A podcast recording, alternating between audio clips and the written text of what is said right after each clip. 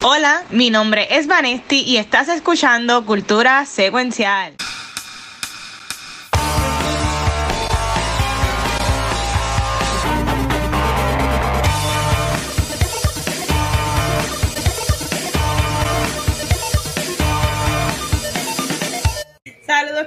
Y bienvenidos a un nuevo episodio de Cultura Secuencial.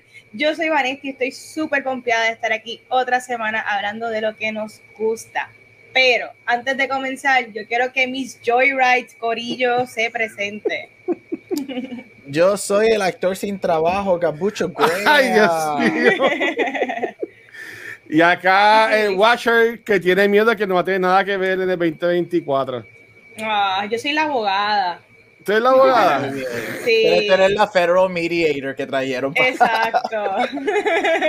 Oye, Ay, qué eh, eh, eh, eso salió casi ahora y lo, lo estábamos hablando en el, antes de, de empezar el live, pero ¿tú crees que en verdad se había afectado mucho lo que es el cine el año que viene? O me viene 2025. Entonces estamos como que brincando bien cabrón, pero este, ¿tú crees que se afecte mucho de, de- de estas claro. películas?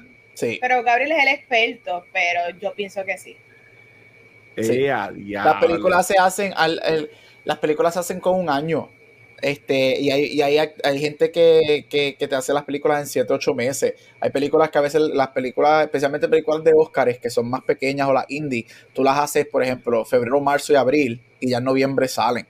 Este, son, las, son bien raras las películas que se hacen con dos y tres años, ¿sabes? Al menos que seas un Avatar, un Titanic, y obviamente en pandemia, pero el año que viene, si esto dura, que hablaremos ya mismo de lo que estamos hablando, se va a afectar muchísimo. Va- va- Muchísimo. vamos, a empezar con eso. Vamos, vamos a empezar con eso, bien de Corillo. Mira, este, en Washington Watch no, estamos viendo todo lo que ha acontecido. Los, los Riders llevan en strike eh, la WGA, ¿verdad? Riders Association, sorry. Llevan eso es como tres meses ya. Este, y se llevaba diciendo que supuestamente alegadamente los Riders también se podían unir. Y pues, como se decía, pasó. Aunque todavía están en negociaciones y no es final, final hasta las 3 de la mañana de nosotros, que es 12 de la mañana allá Pacífico. Es, es lo que entiendo. Sí, a Eh, las 12 de la noche se entra en efecto el voto de huelga. Ok, entonces, este, ¿qué es lo que causó esto? Este, y qué, qué es lo que está pa- pasando. Este, y esto es como que mesa abierta, porque yo sé aquí, estoy escuchando a John Campia y viendo en Twitter y por lo que Gabriel ha puesto en, en nuestro chat. Pero ¿qué es lo que está pasando con esto de los, writer- los actores ahora mismo? Mira, regresamos al segmento de noticias. Yo creo que o sea, como alguien que ama en la industria y que o sea, nosotros todos hablamos de eso, yo creo que esto es bien importante específicamente como estábamos, ya empezamos a decir, cómo esto va a afectar este, lo que es el contenido, no para nosotros hablarlo, porque nosotros estamos fine, pero el contenido de cine y televisión en el próximo año. Este, y es que este, todos sabemos que el, el- los Writers Guild, la Unión de los Escritores en Hollywood, ya lleva en huelgas casi dos meses. Este, y hoy oficialmente SAG-AFTRA, que son los actores, la unión más grande de actores en Estados Unidos y alrededor del mundo, um, vota unánimamente para entrar en un voto de huelga, de huelga indefinida. Este, el- la, huelga, el- el- la huelga entra en efecto hoy a la media, a las 12 y 1 de la mañana, hora mía, este, que yo estoy en Ajá. Pacific Time, este, que como dijo Watcher, serían las 3 y 1 de la mañana en, en Puerto Rico. Acá, sí. Este, nego- el contrato de los, este, por meses, este, lo- los estudios llevan en negociaciones con los escritores y con los actores. Obviamente estamos en huelga, so no hay ningún, con- no hay ninguna negociación que ha llegado a fruto. El contrato de los actores se venció hoy a la medianoche, este, luego de que los actores le dieran dos semanas adicionales. Esto se supone que se venciera en junio 30 y Oh, wow. le dice, está bien, vamos a, a- te damos do- 12 días adicionales, este, vamos a seguir negociando y hoy a la medianoche caen. Este, lo, oye, o se llega el deadline, los contratos ahora mismo están vencidos, ahora mismo los actores que son miembros de SAC no tienen ningún contrato válido, so están huérfanos, no hay contratos, este, y SAG entra en huelga. Este, mira, cosa, primero voy a decir algo, este, y es porque he visto mucho en Facebook, Twitter, en Instagram, gente, que, y lo puedo ver, sé por qué lo, lo están haciendo, pero muchos comentarios como que, ay, pero ¿por qué los actores están estos si los actores son millonarios y whatever? Solamente yo Como quería todo, decir, en, en cuestión de porcentaje, llevo todo el día pendiente a los números. Ajá. Nosotros pensamos, estamos acostumbrados a pensar de actores ricos en A-listers, ¿verdad? Estamos pensando que porque todo, porque vemos a una Jennifer Lawrence, vemos a un George Clooney, a un Brad Pitt, pensamos que todos los actores tienen ese tipo de dinero, ese tipo de facilidad y ese tipo de 1%. Este, pero eso no es así. Este, mm. Esa gente famosa, los quote unquote A-listers que son millonarios en Hollywood, vi hoy las estadísticas, son el 6% de un 100% de actores alrededor del mundo. Significa que un 90% de actores son your everyday working actor, que significa personas que salen en anuncios, en backgrounds, en todos los law and orders. Este, salen en los sets, las personas que en Avengers gritan en el puente. O sea, esos son los working actors. Y lo que está pasando y las negociaciones son para esas personas. Porque una J-Law, una Meryl Streep, una Julia Roberts no tienen que trabajar toda su vida, right? Este, mientras que una background actor que sale en televisión sentada en una mesa en una police station en SVU, en Law and Order SVU, tiene que trabajar dos y tres trabajos, right? Y eso es lo que están haciendo. Hay muchas cosas que entran en negociación, están buscando un salario este, estándar, subir el, salario estándar base para los SAGs, pero aquí lo más grande son lo que es residuals, lo que son este, el AI, lo que son el likeness de los actores y los estudios bien intransigentes con eso. Y eso es lo que lleva al cataclismo de que entran ahora en huelga.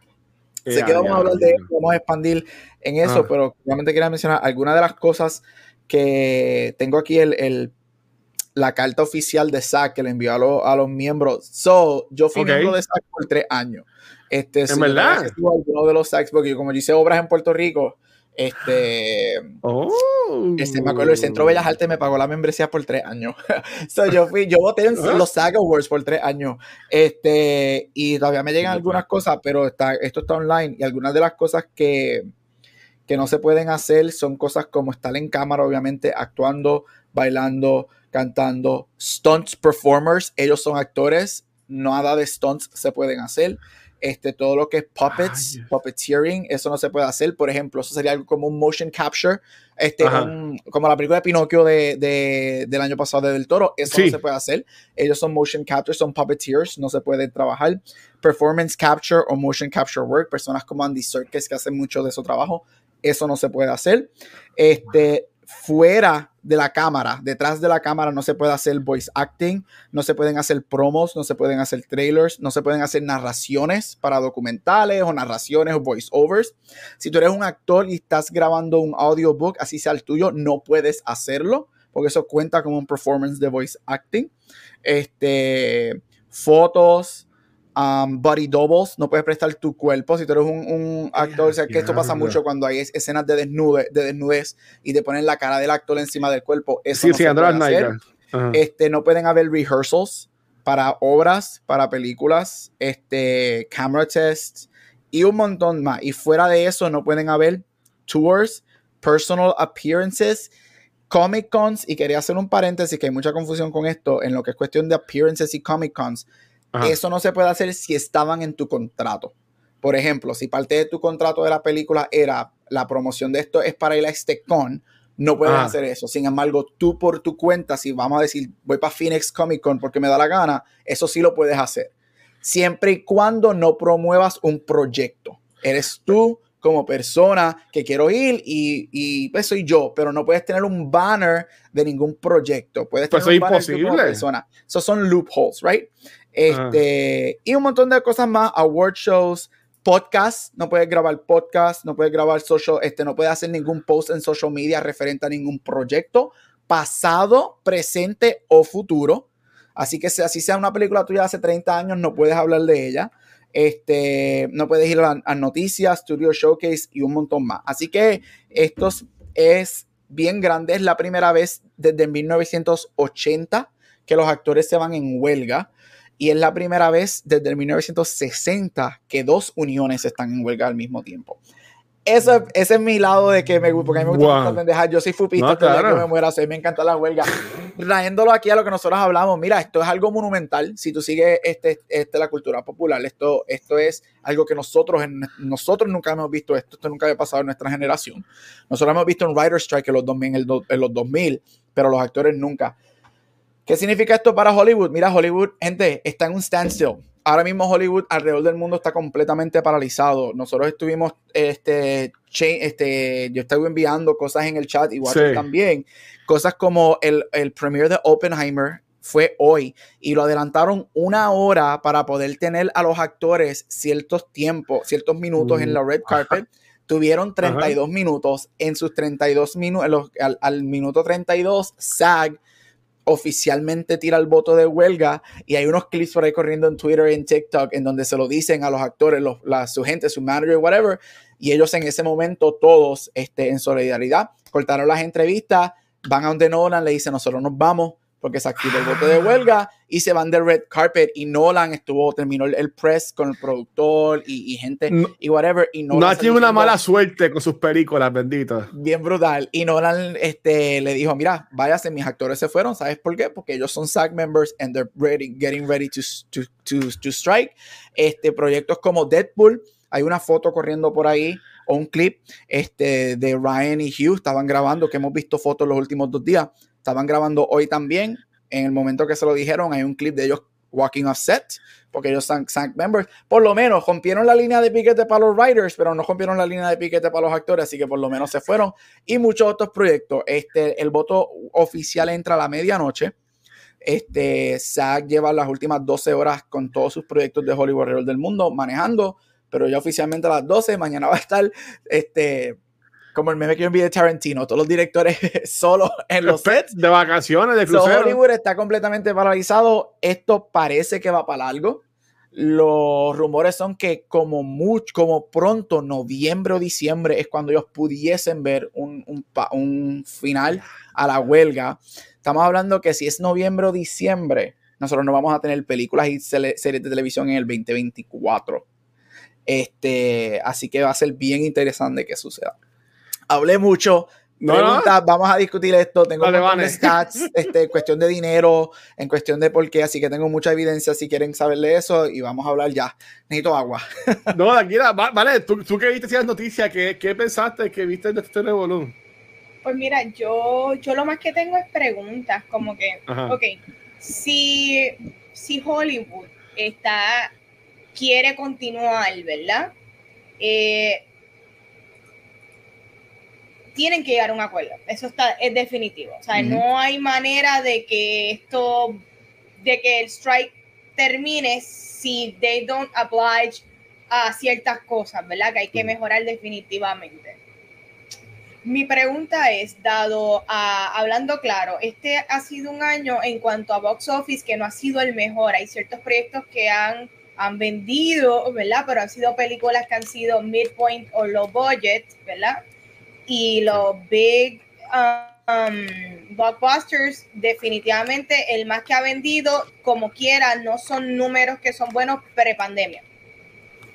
So, Gabriel, tú que estás como que más pendiente, ¿con qué tanta rapidez tú ves a, la, a, a estas compañías eh, productoras eh, tirando todo y diciendo, mira, whatever, por tal de que esto se arregle, vamos a darles lo que quieren.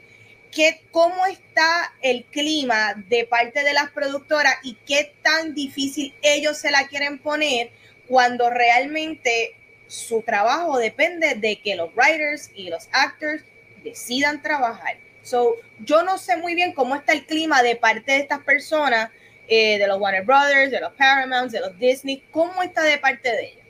Mira, eso es bien interesante. Yo, yo estuve hoy, yo casi no trabajé, estuve pendiente a todo eso. Yo, el SAG, por si no lo sabe, que van, yo sé que ha visto este show, sabe este personaje. La presidenta de SAG es Fran Drescher, mejor conocida como Nanny Fine de los de Nanny.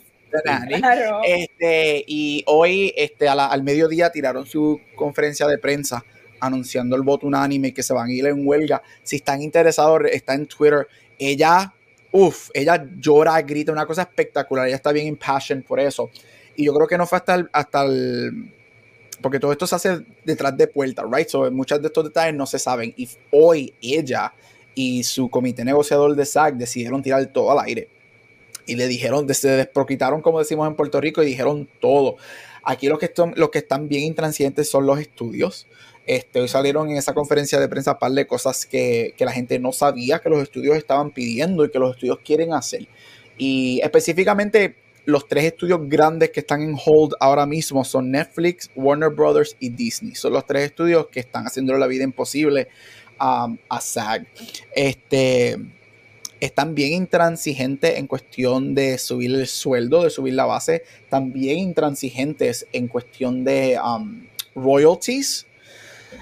Pero no están intransigentes Ah, están intransigentes en eliminarse o bajarse los bonos que ellos reciben, los CEOs.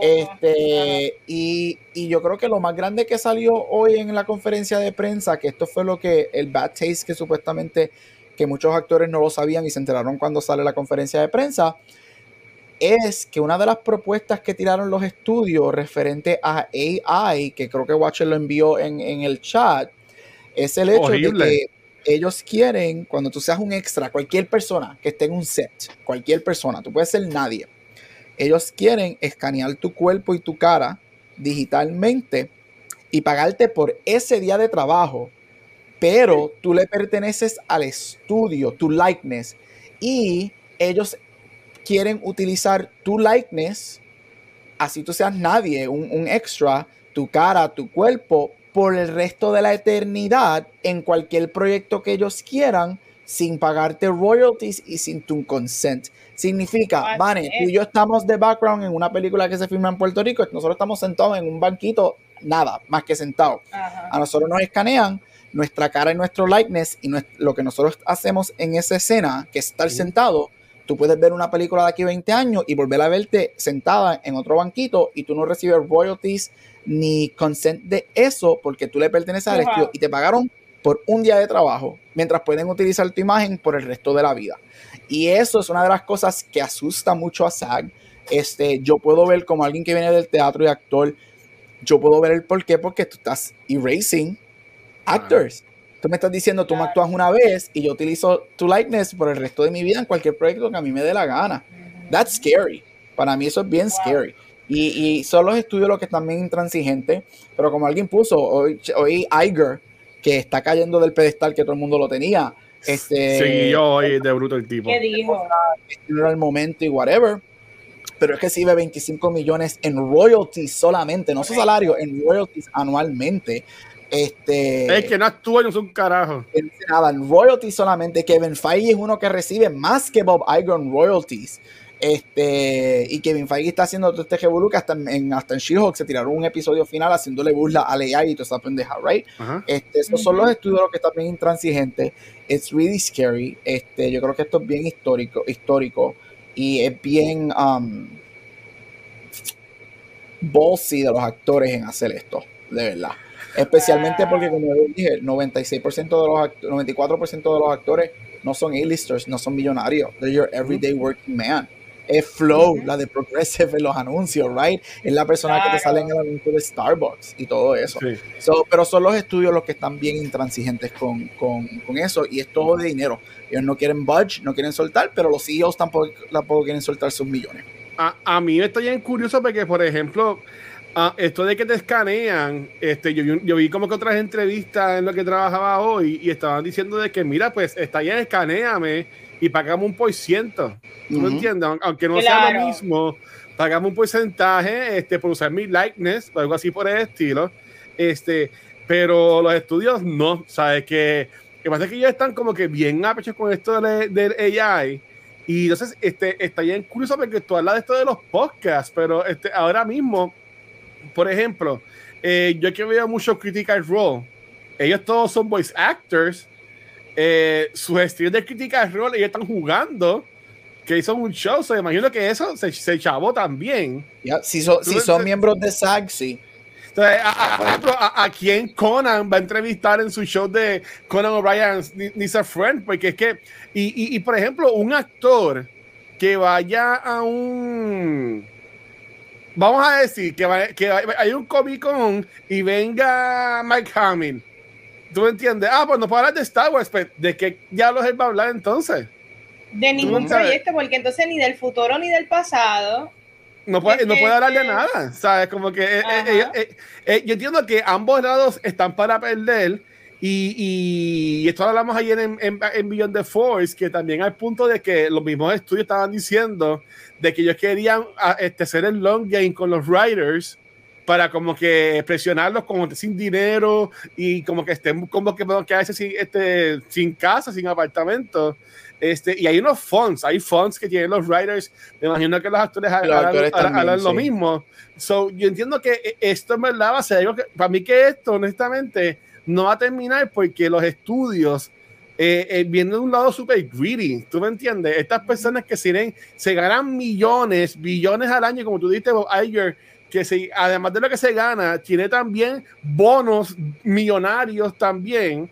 Cuando los Raiders lo que se ganan es una porquería, y tú mencionaste lo de Raiders de She-Hulk, que lo que se ganan de Ciudad fueron como 300 pesos.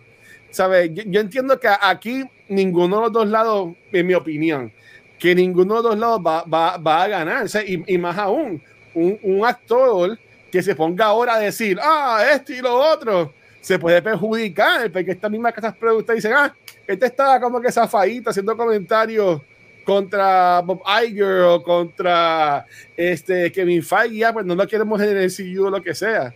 So que yo entiendo que esto va a ser algo bien, bien impresionante y entiendo que va a cambiar por completo lo que es esta industria de, de cine. Enviamos a ver a, a, youtubers actuando porque hubo un revolú con de Spider-Verse que ellos cogieron que Sony Animation cogió youtubers para hacer los doblajes en español. En vez de coger, en vez de coger actores de voz, ellos cogieron youtubers eh, como la misma Yana Monster o lo que sea, y la gente se estaba quejando y volvieron eso un chiste. ¿Sabes? Que, que yo entiendo que esto, para mí, que nadie tiene las de ganar, pero después que los writers y los actores puedan tener su, su dinero, ¿verdad? Y puedan tener una vida cómoda, ya, como la que se merecen, ¿verdad? Yo entiendo que está, que, que está bien. Olvídate que venga HBO Max y nos cobre 50 pesos al mes, whatever, pero después que den los chavos a esta gente, yo entiendo que eso es lo que importa.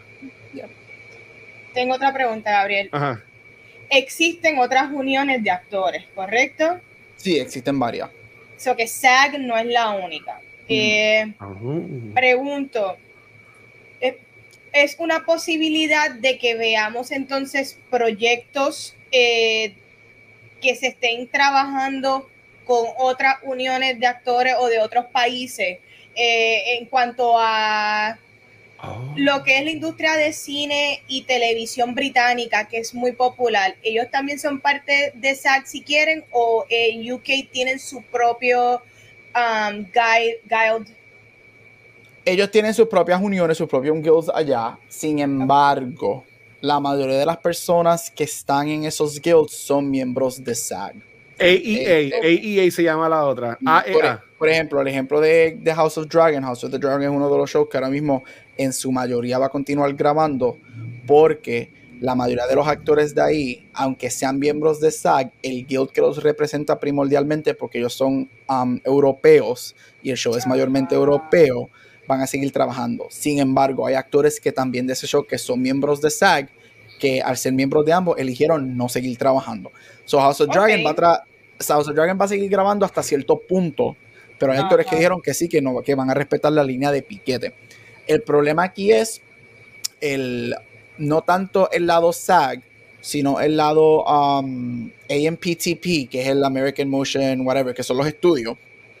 Y es que los malos. si tú, aunque tú seas miembro principal de otro guild alrededor del mundo, si tú tienes un SAG card y tú quieres trabajar, pero por tu guild principal, si es un proyecto de alguno de los estudios que está en la compañía AMPTP, ¿qué es eso? No puedes trabajar con ellos porque están, son estudios que están en esa, en esa organización que son los que están en contra de SAG. So tú vas a tener que resignar a tu guild de SAG y tus protecciones si quieres trabajar con ellos o no trabajar. Son más bien no es SAG, porque aunque tú tengas un guild principal o una unión principal en tu país, pero no puedes trabajar con ningún estudio que esté dentro de la umbrella de lo que está pasando. ¿Y qué pasa? La mayoría de los estudios están dentro del AMPTP. Son bien poquitos los estudios los que no están. De hecho, hasta A24 está ahí. right? Este, so, so, A24 es un indie studio, pero está ahí, right? La mayor, porque lo que es el SAG para los actores es el AMPTP para los estudios. Esa es la unión de los estudios. Y la mayoría de los estudios están ahí. So, si hay un estudio dentro de esa unión y tú tienes un SAG card, tú no puedes trabajar aunque tu unión principal sea otra. Tienes que resignar a tu tarjeta SAG, a tu, a tu membresía de SAG, para entonces trabajar. O puedes hacerlo y arriesgarte a de que te descubran y obviamente todos sabemos lo que es esta huelga. Yo me acuerdo de mami cuando era maestra y la huelga de los maestros, que alguien brincaba a los porteros y le tiraban penny y whatever, right? De los que los quitas del carro o lo que sea. te arriesgas a que te conviertas en un pariah este, dentro de la unión y, y, y, eso no se va a ver bien. That's not gonna end up well for you. Y pregunta, ¿y si mm. ahora estas compañías deciden, ¿saben qué? Vamos a scout un montón de actores, de un montón de nenes sacados de las escuelas. Y estos son los nuevos actores. No vamos a utilizar a nadie que sea de una unión. Vamos a sacar personas, vamos a hacer casting masivo. Y estos son los nuevos actores de los proyectos. ¿Eso se puede? Se pueden, pero eso de esa gente, oh. ninguna de esa gente va a estar en, uniones. Y eso es un peligro bien grande. Todos aquí hemos trabajado todos tenemos trabajo aquí, right? O hemos tenido trabajo y las uniones están hechas por alguna razón. y eso se abre a muchos posibles problemas, muchísimos problemas. Este, por más que tú no estés en una unión. Este, y segundo, lo interesante es que no va a haber proyecto para escribir porque no hay escritores right? Este, no, porque no solamente los actores, son los escritores. Entonces tú te puedes conseguir a alguien que no es miembro de un guild, de, un guild, de un writer, del Writers Guild, que para tu escribir en Hollywood, ese es uno de los guilds que te fuerzan a ser miembro de él. So, todo el mundo que escribe es miembro del Writers Guild, a menos que tú seas nuevo. Este, pero again, eso se abre muchas cosas. Tú te vas a poner Sí, esta pregunta me la contesto yo mismo. Sí, yo puedo ver a un youtuber poniéndose en una posición, yo quiero ser famoso, quiero ser actor, que se chavo, yo firmo cualquier contrato y whatever. Ajá. Tú, no sabes los problemas que eso te puede traer y, la, y, le estás vendiendo básicamente el alma al diablo. El alma al diablo, sí. Una unión detrás de ti, defendiéndote de esas cosas. de que los estudios pueden hacer eso, sí. De que lo vayan a hacer, yo lo dudo por ahora. Yo dudo que los estudios vayan a hacer eso por el momento.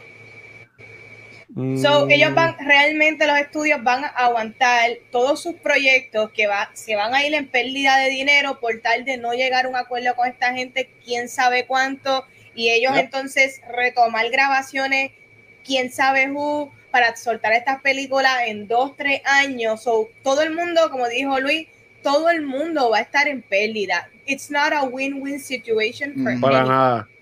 Lo, sí, un posible win para los actors en el long run, ¿me entiendes? Ellos están jugándose la carrera larga y eso, y eso es admirable y eso es lo correcto, ¿me entiendes? Lo que sucede es que al estos actores ser los que están siendo mal pagados, ellos van a sufrir momentáneamente eso. Porque esta gente se puede echar para atrás eh, un par de meses, pero, pero pues. Y, y lo, y ya, y obviamente eh, nosotros hemos visto, quizás hemos participado, yo sé que yo sí he participado en huelga, este, hemos visto, pero sabemos que en Puerto Rico, Cajato, hay una huelga de algo, right? Un sindicato, UPI, Fupista hasta el día que yo me muera, este, nos vamos a huelga, right? Y todos sabemos que cuando hay una huelga es un tirijala. Y, y el principio de una huelga, primer, las primeras semanas, los primeros meses, es cada lado tratando de dañar al otro lado, right? That's always gonna happen. Obviamente el SAG acaba de anunciar esto y ya el AMPT acaba de empezar entonces a, a meter miedo de que, ok, nos vamos en huelga, ¿sabes qué? Yo voy a quitar, hay una posibilidad de que yo quite la película de estos festivales, aguante tu película que iba a salir para los Oscars, no la voy a tirar. Este, o lo contrario, me voy a ir full on y tú eres un director que apoyas a whatever, vamos a ver cómo tú de director solito jalas gente al cine o son tus actores los que jalan, pero los actores no pueden hacer promotion. So, eh, obviamente ahora estamos, vamos a estar en las próximas semanas y meses. Va a estar muy raro. Eh, la era, y, y, porque la primera etapa de un strike es cuál lado can hurt the other the most. Y eso es parte de, una huelga, right? Eso siempre pasa en una huelga. Yo tengo, yo tengo una pregunta, por ejemplo, todas estas películas que sí están para estrenar ahora mismo, porque por ejemplo Barbie tuvo su premiere, también Oppenheimer, pero por ejemplo, um, la niña no, pero esos son chamaquitos, whatever, eso no es como que la gran cosa, pero qué Pero sé yo, Mar Mansion, Marvels, ah, Haunted Mansion de Marvels, Blue, Blue Beetle. Estas películas van a tener que estrenar nada más con lo- los directores haciendo, haciendo entrevistas. Pues entonces ese director que te haga entrevistas se está yendo en contra de sus actores que fueron los que le hicieron a él la película para promocionar la película o, o- o sí. se van o se, o se van sin hacer prensa y a la misma vez los estudios se ahorran ese dinero porque nos están enviando a los actores a París y nos están enviando a todos los reporteros a Juanma para allá para pagarle para que le hagan entrevistas So, eso es como que algo bien, bien raro. O sea, y Pero ahora, entonces la película no va a vender sin si marketing. la Entonces, película la no vende, le echan la culpa. Ah, es que estaban en huelga, pues no pudieron promocionarla, pues no vendió. Claro. Pero lo que- pero al fin y al day, cabo lo que los ya estudios. fueron pagados. Ajá. Quien pierde es el estudio si la película no Ajá. vende. Tú sabes. Uy. Y esto, ¿Sabes? yo, esto yo creo que va a ser, yo creo que esto va a ser bien 2020.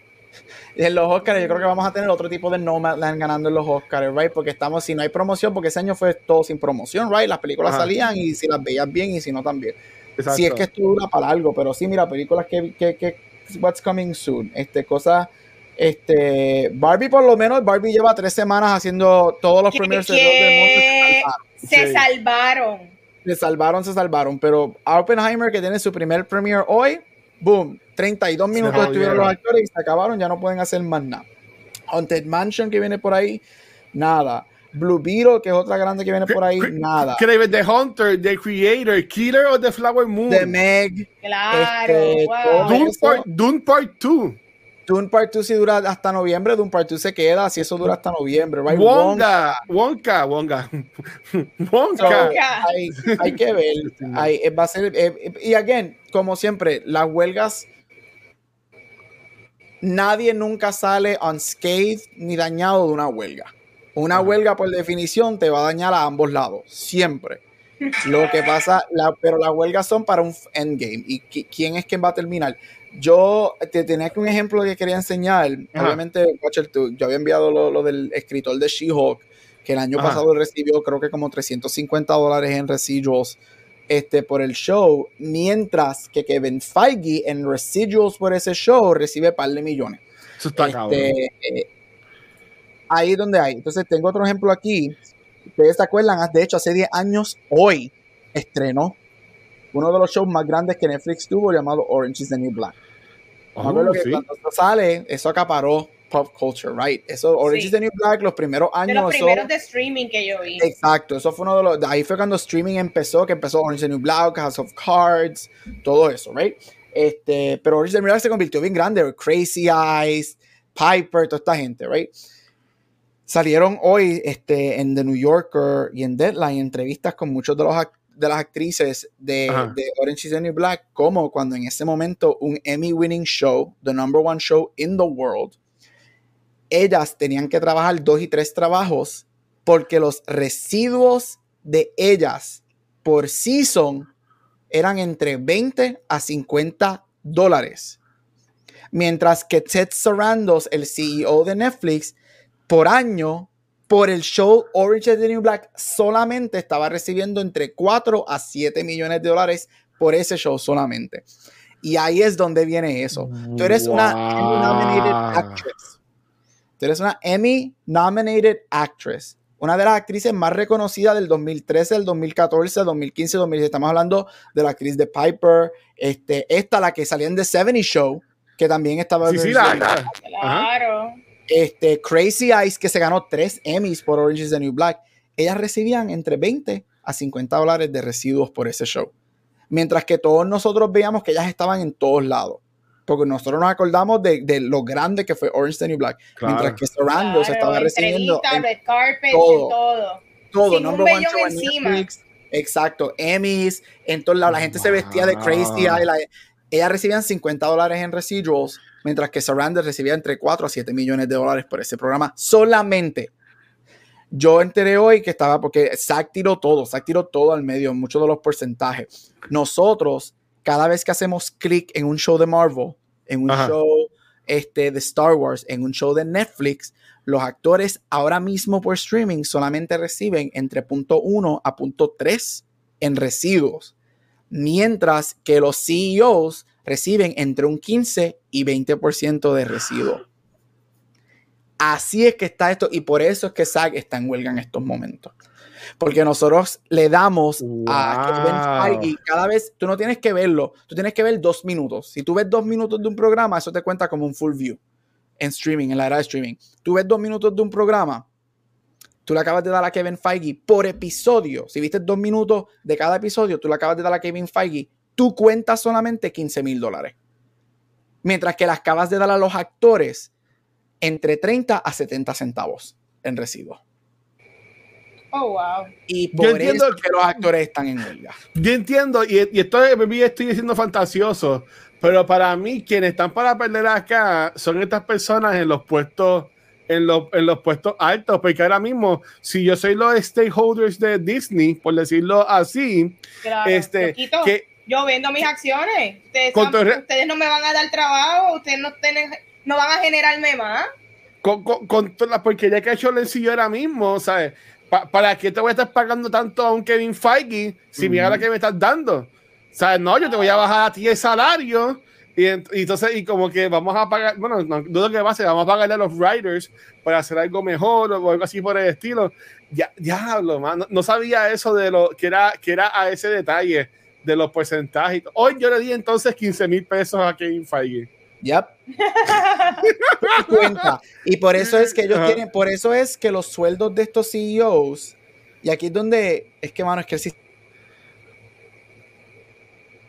el lista, que es donde me sale lo de Bernie Sanders. Y lo que por eso es que estos CEOs, el salario de ellos, por leyes federales, son 2 o 3 millones de dólares. Pero sus cheques de royalties al final del año son 40, 50, 60 millones de dólares. Kevin Feige, el sueldo de él son 15 millones. Él recibe en residuals casi 100 millones al año. ¿Para qué ellos quieren tanto chavo? Y, ellos, y ellos no escriben, ellos no actúan. ¿Tú sabes lo que es verdad? Mira, y los producers. Dan, más decisiones lo que ellos hacen. ¿Sabes lo que hacen los producers? Y yo no estoy quitando el trabajo a los producers, porque los producers son los que mantienen los proyectos vivos, ¿right? Pero el trabajo del productor es buscar el dinero y mantener el proyecto vivo y manejar y poner todas las piezas, eso es bien grande. Pero tú no creas, tú no estás en la cámara, tú no estás viajando, tú no haces todo. Quien, nosotros no tenemos esos programas sin los actores, sin los escritores, sin los directores, sin el craft service table que le lleva los snacks a los actores, sin nada de eso. Y los rumores son que ya hay varios guilds que posiblemente entren en huelga también a finales del año. Ay, Dios mío. Esto está muy complicado. Nada, voy a hacer un segue para, para movernos a algo que también está un poquito complicado. Y la semana pasada yo no hablé mucho de esto, pero miren, así mismo yo estoy como Nick Fury viendo Secret Invasion. Y yo, yo, me he quedado fiel. Y yo tengo la esperanza de que cuando se acabe la temporada, pues Valesti y Ariel la vean y hagamos un episodio. Porque para mí Secret Invasion no es una serie mala no lo es, no lo es. Sin, em, sin embargo, esto era más hacer una película y ya. Este, hay episodios como hoy, que se llamó Beloved, eh, Samuel Jackson está actuando, ¿sabes? Está tirando todo. ¿Tú me entiendes? Está dando, el tiempo está dando todo en, esas actuaciones porque es más como un drama, básicamente, más esta, esta serie. Este, y spoilers, él está, está casado y pues este, con su esposa, las escenas que han tenido son, son bastante fuertes. So, que a mí me ha gustado mucho lo que ha hecho Nick Fury. Salió un spoiler hoy que mucha gente ya se lo estaba asumiendo hace mucho tiempo. No lo voy a decir, pero después de eso la Vanessa y a Gabriela, que si están en redes sociales seguro lo, van a ver. Ya yo lo vi. Ah, pues, pues salió, un, salió un spoiler de que un Avenger es un scroll. Este, Así que no sabemos desde cuándo lo era, este, o algo así por el estilo. Pero para mí la serie está cool. Faltando nada más dos episodios, no tengo ni puta idea qué va a pasar con esta serie ni para dónde va, porque ahora mismo la película de Captain America que se estaba grabando, que creo que se llama New World Order, el que es presidente de Estados Unidos, es el personaje de, de Ross, que es el que va a ser Harrison Ford, que así este actor que desafortunadamente falleció este, que, que estuvo la, en la, creo que está en Black Widow, no sé, uh, perdón, no me acuerdo el nombre ahora mismo. Este, Pero así que el presidente que está actualmente en Estados Unidos tiene que morir en algún momento y ni Fury lo está protegiendo ahora mismo. So, que lo que yo podría pensar es que van a matar al presidente de Estados Unidos en el MCU, pero, pero no sé. Esta serie, si la hacen hecho no parte del MCU, estaría súper buena. Porque sí, tiene atención, tiene lo que son. Cada episodio termina un cliffhanger. Y enseguida, cuando empieza el próximo, te lo resuelven, por lo menos. O sea, no te quedan ahí como que pensando. Este, y yo, yo, yo le doy a B ahora mismo. Una B, no B alta, una B normal. Este, a, a, a lo que es la, la, serie, este, no es lo mejor del de Disney Plus, tampoco es lo peor, pero me, no me molesta. Es bien interesante que casi nadie la está viendo. Tuve las redes sociales, nadie está hablando de esto.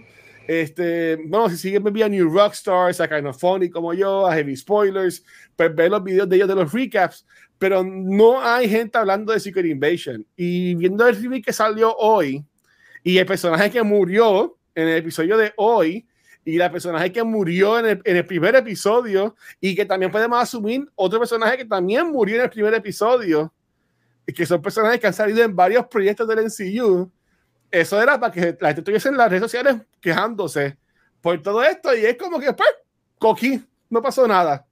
Y yo entiendo que esta serie, eso mismo va a pasar.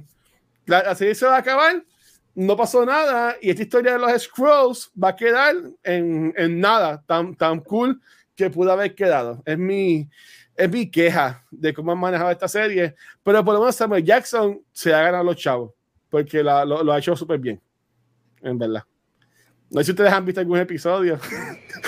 He visto, eh, veo que hay reviews y los paso, como que Ajá. hay fo, ¿no? Mira, no, no, no, pero Ajá. tengo algo que preguntar. Este, estamos todos de acuerdo de que Marvel diluyó su producto. Sí, y eso, estamos y, de acuerdo eso lo, de que Marvel uh -huh. está el producto completo. De hecho, Bob, Iger lo dijo hoy. No sé sí. si lo vieron. Bob Iger lo dijo Ajá. hoy. En, sí en la entrevista sí. que dijo, ah, porque se van a ir en, en, en, en huelga y whatever, también habló no solamente de Marvel y de Star Wars. De en, en, básicas palabras, él lo que dijo fue que Marvel y Star Wars have cheapened their product por tirar tantas cosas que perdieron el yeah. interés de la gente. Agree. Sí. Esa es mi opinión de, de Secret Invasion. Secret Invasion. No, y, y, y 100%, 100% de, de acuerdo. Este, ya es al punto de que tienes ahora mismo un villano que tiene superpoderes y hay que le puede pelear contra él Nick Fury, que tiene como 100 años. y, no, y, ningún tipo de poder. Exacto, ¿sabes? Como que, ¿qué carajo es lo que... Bueno, Emilia Clark, que, y este es el momento que hace el guacho de la noche, no me importa, pero yo sigo diciendo que Emilia Clark se ve como que es rara en esta serie. Me vi que me acostumbré a verla con el pelo blanco, verla tipo Calici, este, pero sigo viéndola en los episodios como que, pero es que se ve weird, ¿sabes? Como que, yo digo, se ve, y ella es una mujer hermosa, pero vean, vean un episodio de Secret Invasion y déjenme lo saber. Que, porque... Lo que he visto, ella se Ajá. ve extraña, pero yo no sé si es parte de que la, como que se ve súper pálida, pero como que... Para mí que es el maquillaje que están poniendo o algo, se ve como que si bien weird. muriendo, como si estuviese se muriendo. Se ve bien weird, se, se ve no bien weird. Y, y mira, la misma Hayley Atwell en una entrevista con Mission, de Mission Impossible de prensa le tiró a la película Doctor Strange. Sí. Diciendo, diciendo que pues, pues, esto está cabrón, pues que tú vas a ver que un montón de artistas y actores van a empezar a tirarle a, claro. a sus productoras porque no han pagado o porque cogieron el personaje diciendo que era la gana. La ella, dijo, ella, muere en la película. Ella dijo de... que no, que no le gustó cómo, cómo usaron su personaje o, o, o, lo que es Peggy Carter Para en la película. Doctor Strange. Uh -huh. Agree. Y, y, y, entonces, ¿sabes? Como que. Entonces, a, a, la misma vez, la gente de Disney puede decir: Ah, mira, si tú tenías un proyecto que le ibas a tener a ella con Captain America y todo Evolu, pues sácala porque está hablando mierda de nosotros. Pero, pero que no pasa tanto porque ellos trataron eso con Scarlett Johansson y que hizo Scarlett, los demandó en el 2021 y terminó ganando y Disney se tuvo que meter la cola entre las patas y, y tuvieron que, que, arreglar con Scarlett Johansson. O sea, acuérdate que hay contratos entre medio también, que ellos no se van a yo dudo que muchos estudios se pongan con eso, especialmente con A-listers o con personas famosas. Sí. Correcto. Y de hecho, yo no sé si Atwell hizo Mission Impossible lo que Marvel pudo haber hecho con ella con Peggy Carter, hermano, de verdad. Tú la- oye, Eso es ¿verdad? lo que he escuchado, no lo he visto. Vamos, vamos. Es más, no deberíamos hacer nada porque esa gente no nos invitó a la función especial de la película. Ah, Pero, che, Gabriel, ¿qué te pasa por ah, hablar? no, no. te pasa por hablar en el Yo, podcast. yo, yo lo digo, si es como quieran, ellos no escuchan ningún podcast, ellos lo que hacen es invitar a la gente que si tú lo sumas, los downloads no llegan ni a la mitad de lo que hacemos nosotros. Pero nada, este, eh, desde la humildad, ¿verdad?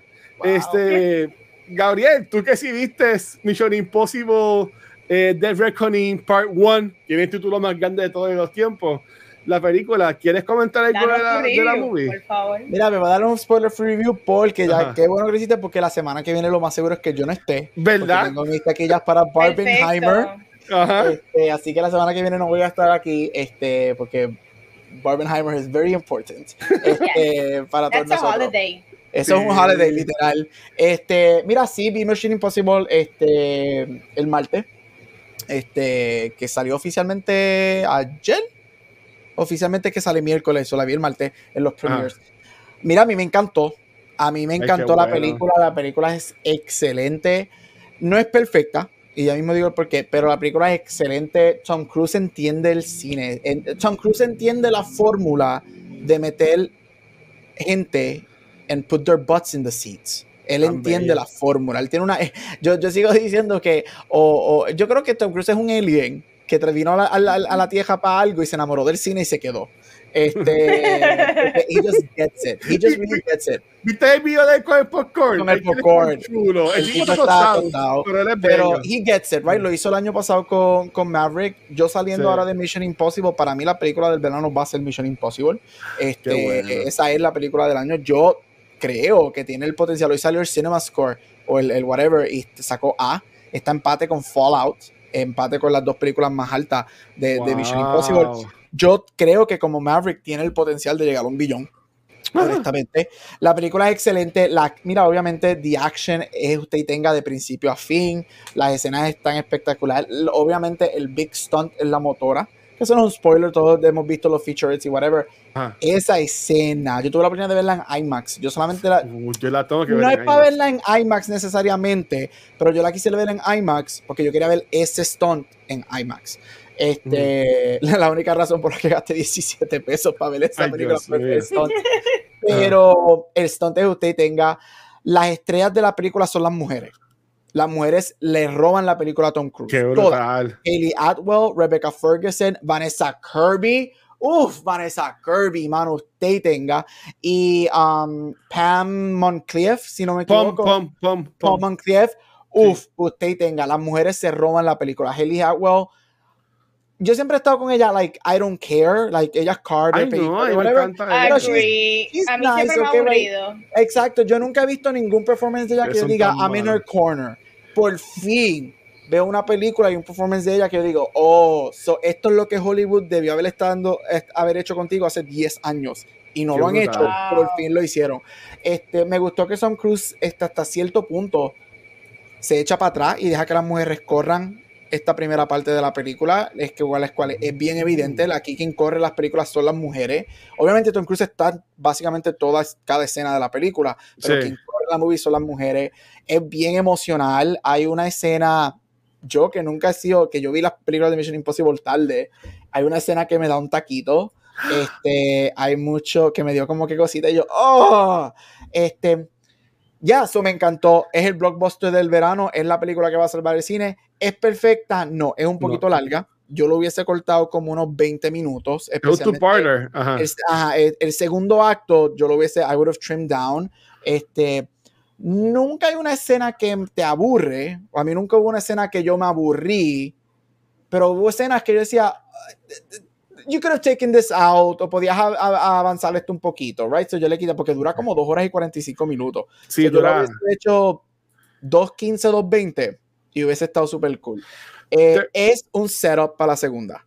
Es un setup para la segunda, pero los, desde el principio, desde que la película empieza, básicamente te dicen, prepárate que esto va a terminar como un setup para el año que viene. Desde la primera escena, desde el opening sequence, que es como 10 minutos, que el opening sequence está tan cabrón.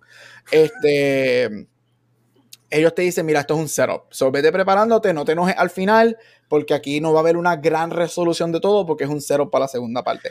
Pero me encantó, Tom Cruise entiende el cine, está espectacular, vayan a verla. Mi sala estaba llena, sold out, la gente aplaudiendo, gritando. Eh, again, él conoce el cine, it's really, really good. No está en mis top two, pero yo la pondría en tres o cuatro en, en la Impossible te, te, pregunto, eh, muchos de los medios de acá locales, ¿verdad? Han dado sus reviews, entonces, este, oye, los puertorriqueños siempre hacemos esto, y me incluyo porque también yo lo hago de vez en cuando. El villano de esta película es Esaí Morales.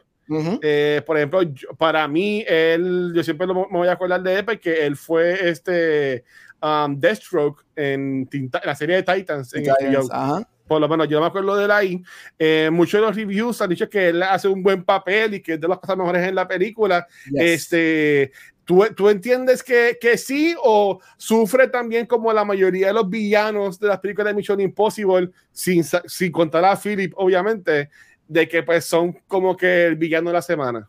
No, él, él para mí, de hecho, yo lo pondría como el segundo mejor villano después de Philip Seymour Hoffman. Oh, wow. Este, él me encanta. Él es bien menacing.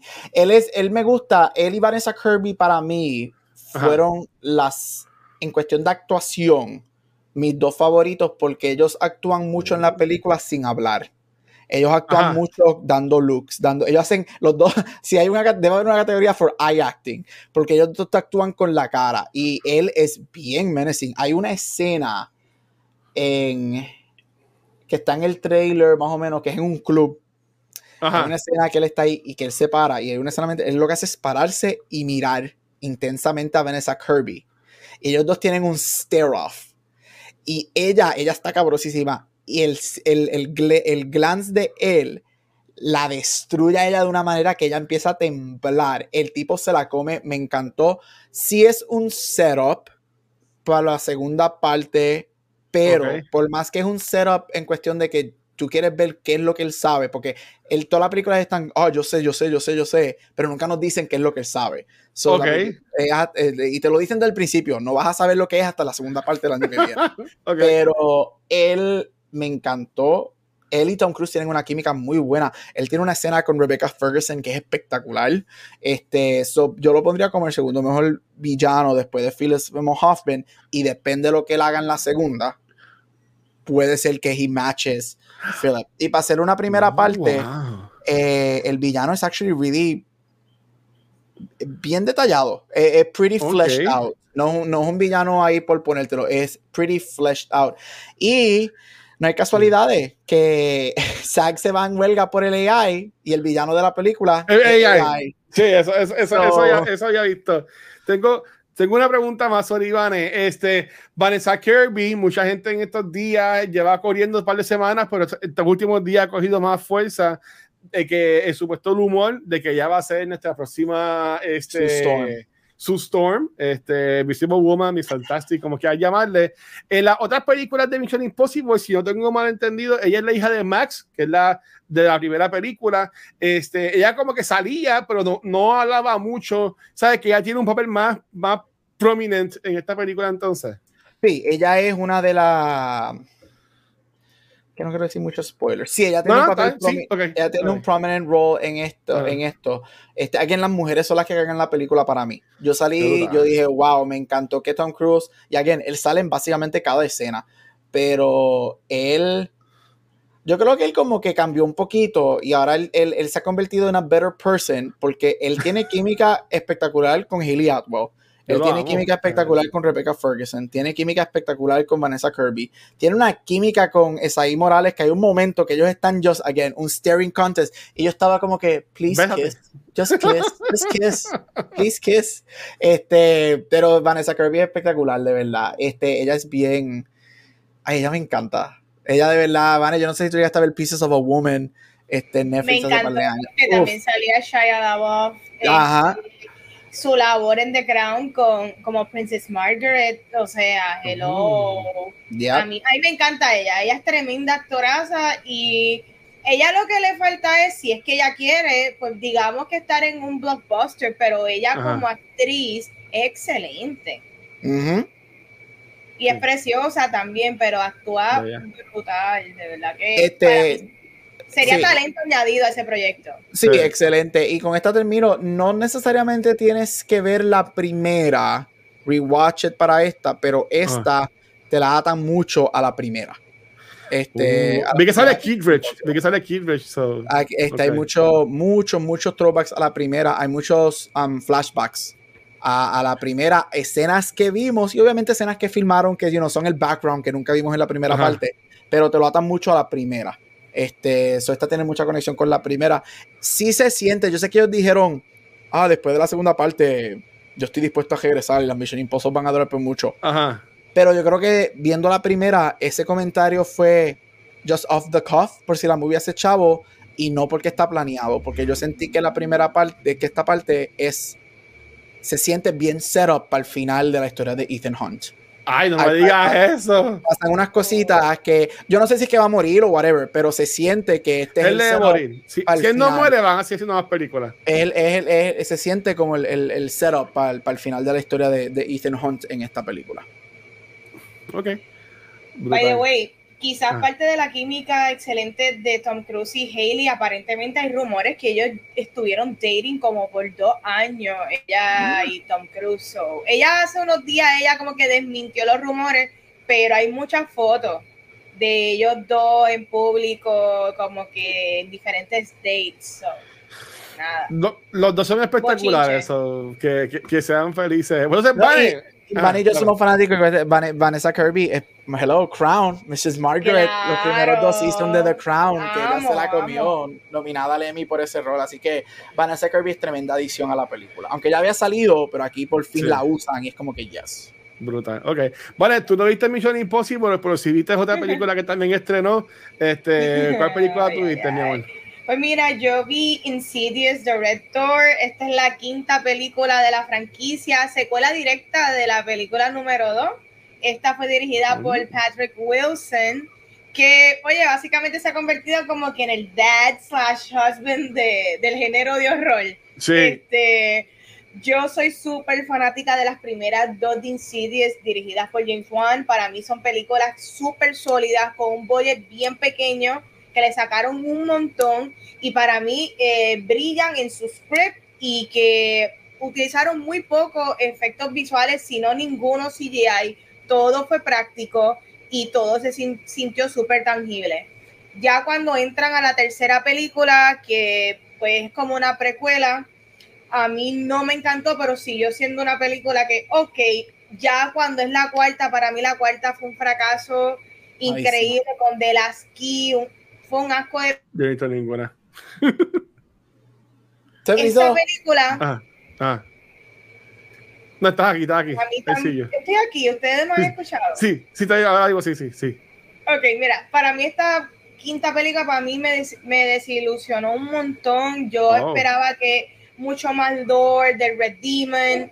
Yo quería como que al ser una directa secuela de la 2, que para mí 1 y 2 son espectacular. Yo quería más de la historia de la familia, quería conocer más de estos um, ghosts o ghouls o ¿verdad? estos seres que están en básicamente Insidio fue primero inventándose una versión del Upside Down porque esa película fue lo que eh, cuando se te va el cuerpo astral lo que hicieron con Stranger Things eh, es bastante parecido y definitivamente el script no ayudó en nada. Eh, yo, yo entiendo que los actores actuaron bien, pero Patrick Wilson hizo lo que pudo como director primerizo con un script bien malo.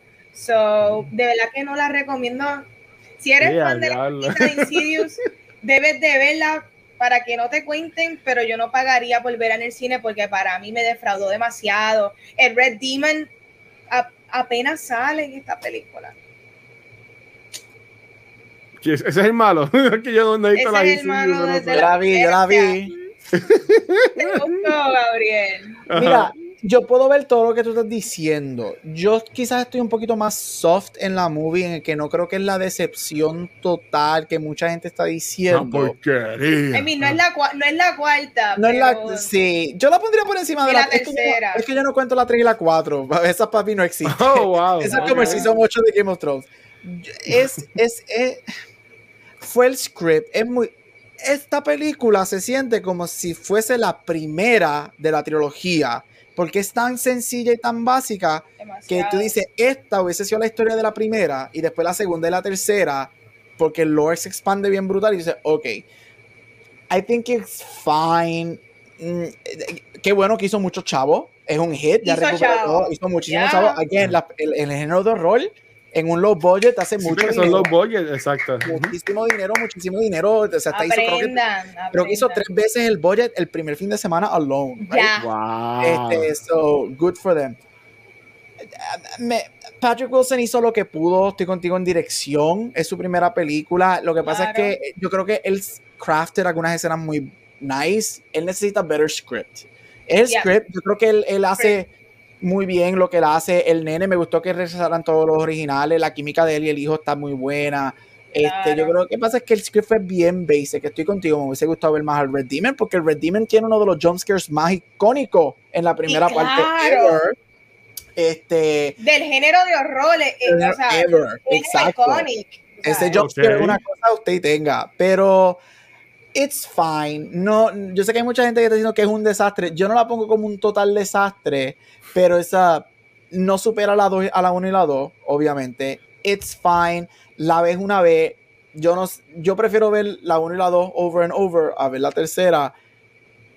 Yeah, it's fine, se deja ver. Es un Sunday movie. Es un Sunday Sí. matinee movie. Para mí, como quiera, está mejor que Boogeyman. Y yo vi Boogeyman y a mí Boogeyman no me gusta. Sí, este- estoy contigo. Boogeyman es, es que Boogeyman Diablo, sí, muy mira, paint by numbers. Era muy. muy sencilla. El monstruo. CGI. Watcher, tienes que verlas las dos para ver No, no, yo, yo, sí, ah, eh, eh, vengo Ah. ahora. Sigan ustedes, yo voy a, yo, yo voy a, yo Pero- voy a verla. Sigue siendo para mí, tuvo mejores jumpscares que Boogeyman. Porque Boogeyman nunca me dio miedo. Nunca. Yo nunca sentí ningún tipo de, de nada También. con Boogeyman. Nada. Lo que pasó con, eh, lo- y con termino, lo que pasó con Insidious, y yo no sé si Vane también siente igual, es que nosotros que somos fanáticos de horror, ya nosotros sabemos la fórmula del Sí, horror. lo que esperan, exacto. Y, y Claro. al menos que tú seas como, yo lo sigo diciendo porque esta película tuvo, esta, esta es la parasite de, de horror. Si tú eres un barbar, si tú no eres un barbarian que te lleva en este, en que tú quedas ¿qué? Claro. con esos twists and turns que de momento se convierte en una película de los 50, de momento vamos para debajo del basement y tú ¿qué es esto? Tú sabes la fórmula y yo creo que el problema es que desde el principio tú sabes cómo la historia va a terminar. Tú sabes wow. cómo va a terminar la relación del papá y el nene. Tú sabes cómo va a terminar la relación con la mamá, con Y tú no sientes que Tú sabes todo. Qué se tardaron demasiado en, en la separación del papá y el nene. Fue demasiado Sí. extenso no tenerlos juntos.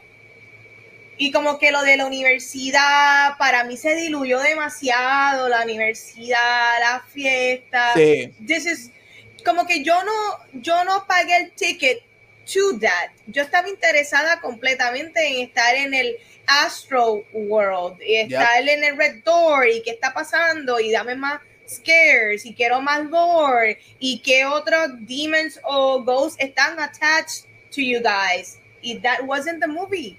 Ya, es, es verdad. Yo, yo, sí, estoy contigo. Yo hubiese eliminado todo lo de la universidad y Ah, yo la sí. primera media hora de la película hubiese sido el disruption de ellos como familia Correcto. y después, five, or- five years later, aquí es donde estamos y esta es la causa de eso. Correcto. Porque ya desde que la película empieza, Watcher nunca la va a ver. Que si No. divorcio, que si yo no le hablo a Sí, papi. entonces y yo, que- ¿De dónde salió esto? Si en la segunda ya Sí. terminaron con bien. Por eso yo estaba, pero, pero yo no, como que yo no se la compraba, yo, yo no les compraba la familia disfuncional en que se convirtieron.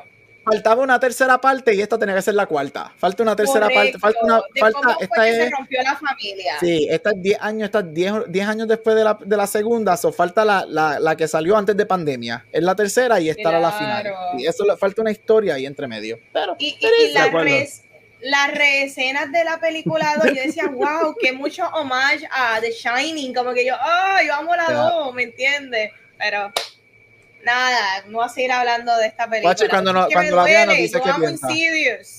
No, no, dale, yo voy a ver la, voy a, voy a dejar de ver lo que estoy viendo para.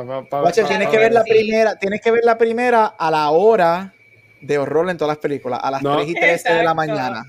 Mira, yo, lo, que- yo, yo lo que digo es, ve- ve- vete Vision Impossible, voy a ir el viernes para el cine. eh, ¿Qué quiere Vision Impossible? Nada, voy a ir Insidious, por favor, en IMAX. claro que sí. en IMAX. Este, pues nada, yo creo que yo creo que estamos cool ya una hora después de Washington Guacho. Este, to- Wow. todo tuyo, Vare.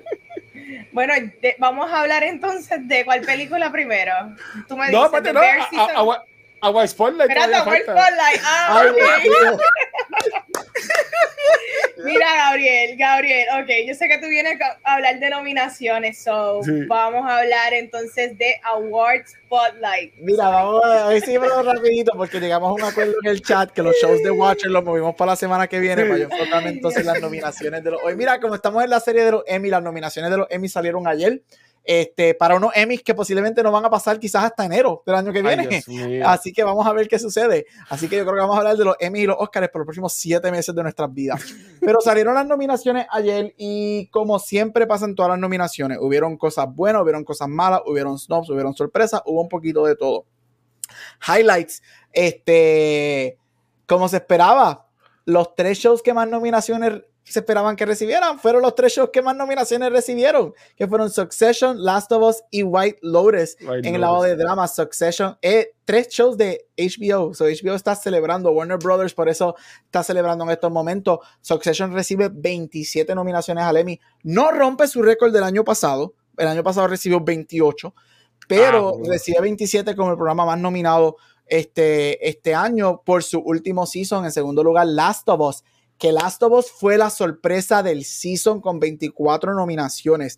También. Nadie se esperaba eso. De las 24 nominaciones, un, dos, tres, o siete o ocho nominaciones fueron por actuación. Nadie se esperaba tantas nominaciones en las categorías de actuación. Y The White Lotus, nuevamente, todo el mundo pensaba que el año pasado de moverse del Limited Series a drama iba a afectarlo en lo absoluto. Recibe dos nominaciones más que el año pasado, que recibió 21, y arrasa en las categorías de actuación nuevamente, igual que hizo el año pasado. En el, en el lado de comedia tenemos, mira, por más que fue un season bien divisive, Ted Lasso sigue siendo amado por la academia, recibió Muy bien. 21, 21 nominación, este, sure, este, y va a ganar, va a ganar, pero la gran sorpresa fue que Mrs. Maisel recibe las más nominaciones desde su segundo season con 14, volvió a regresar, este, que había bajado en su tercer y cuarto season, había bajado creo que a 9 y a 11, y ahora aquí vuelve a subir a 14, eh, este, que son muy buenos, este, Abbott Elementary, Barry, The Bear, Only Murders in the Building, Wednesday recibe 12 nominaciones, incluyendo actriz en comedia y show de comedia, este, y en el lado de drama tenemos a Better Call Saul, The Crown, House of Dragon sorprendió que mucha gente no se esperaba que entrara. The Last of Us, Succession, White Lotus, Yellow Jackets y para los Star Wars fans, Andor entró a mejor Yes. serie de drama.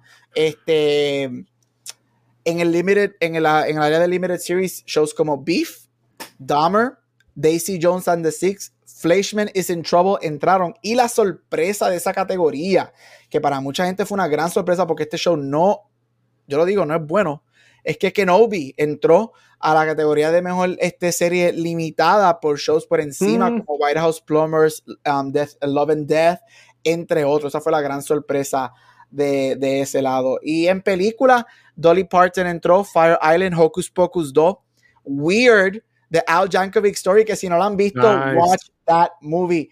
Daniel Radcliffe es un Emmy nominated actor. Él entró a la categoría de mejor actor, así que Harry Potter tiene por fin una nominación. Y la gran sorpresa en esa área es que la película Prey de Predator del año pasado, que a mí me fascinó y me encantó, sorprendió con seis nominaciones, incluyendo una por guion, por dirección y por película de televisión. Así que es muy bueno.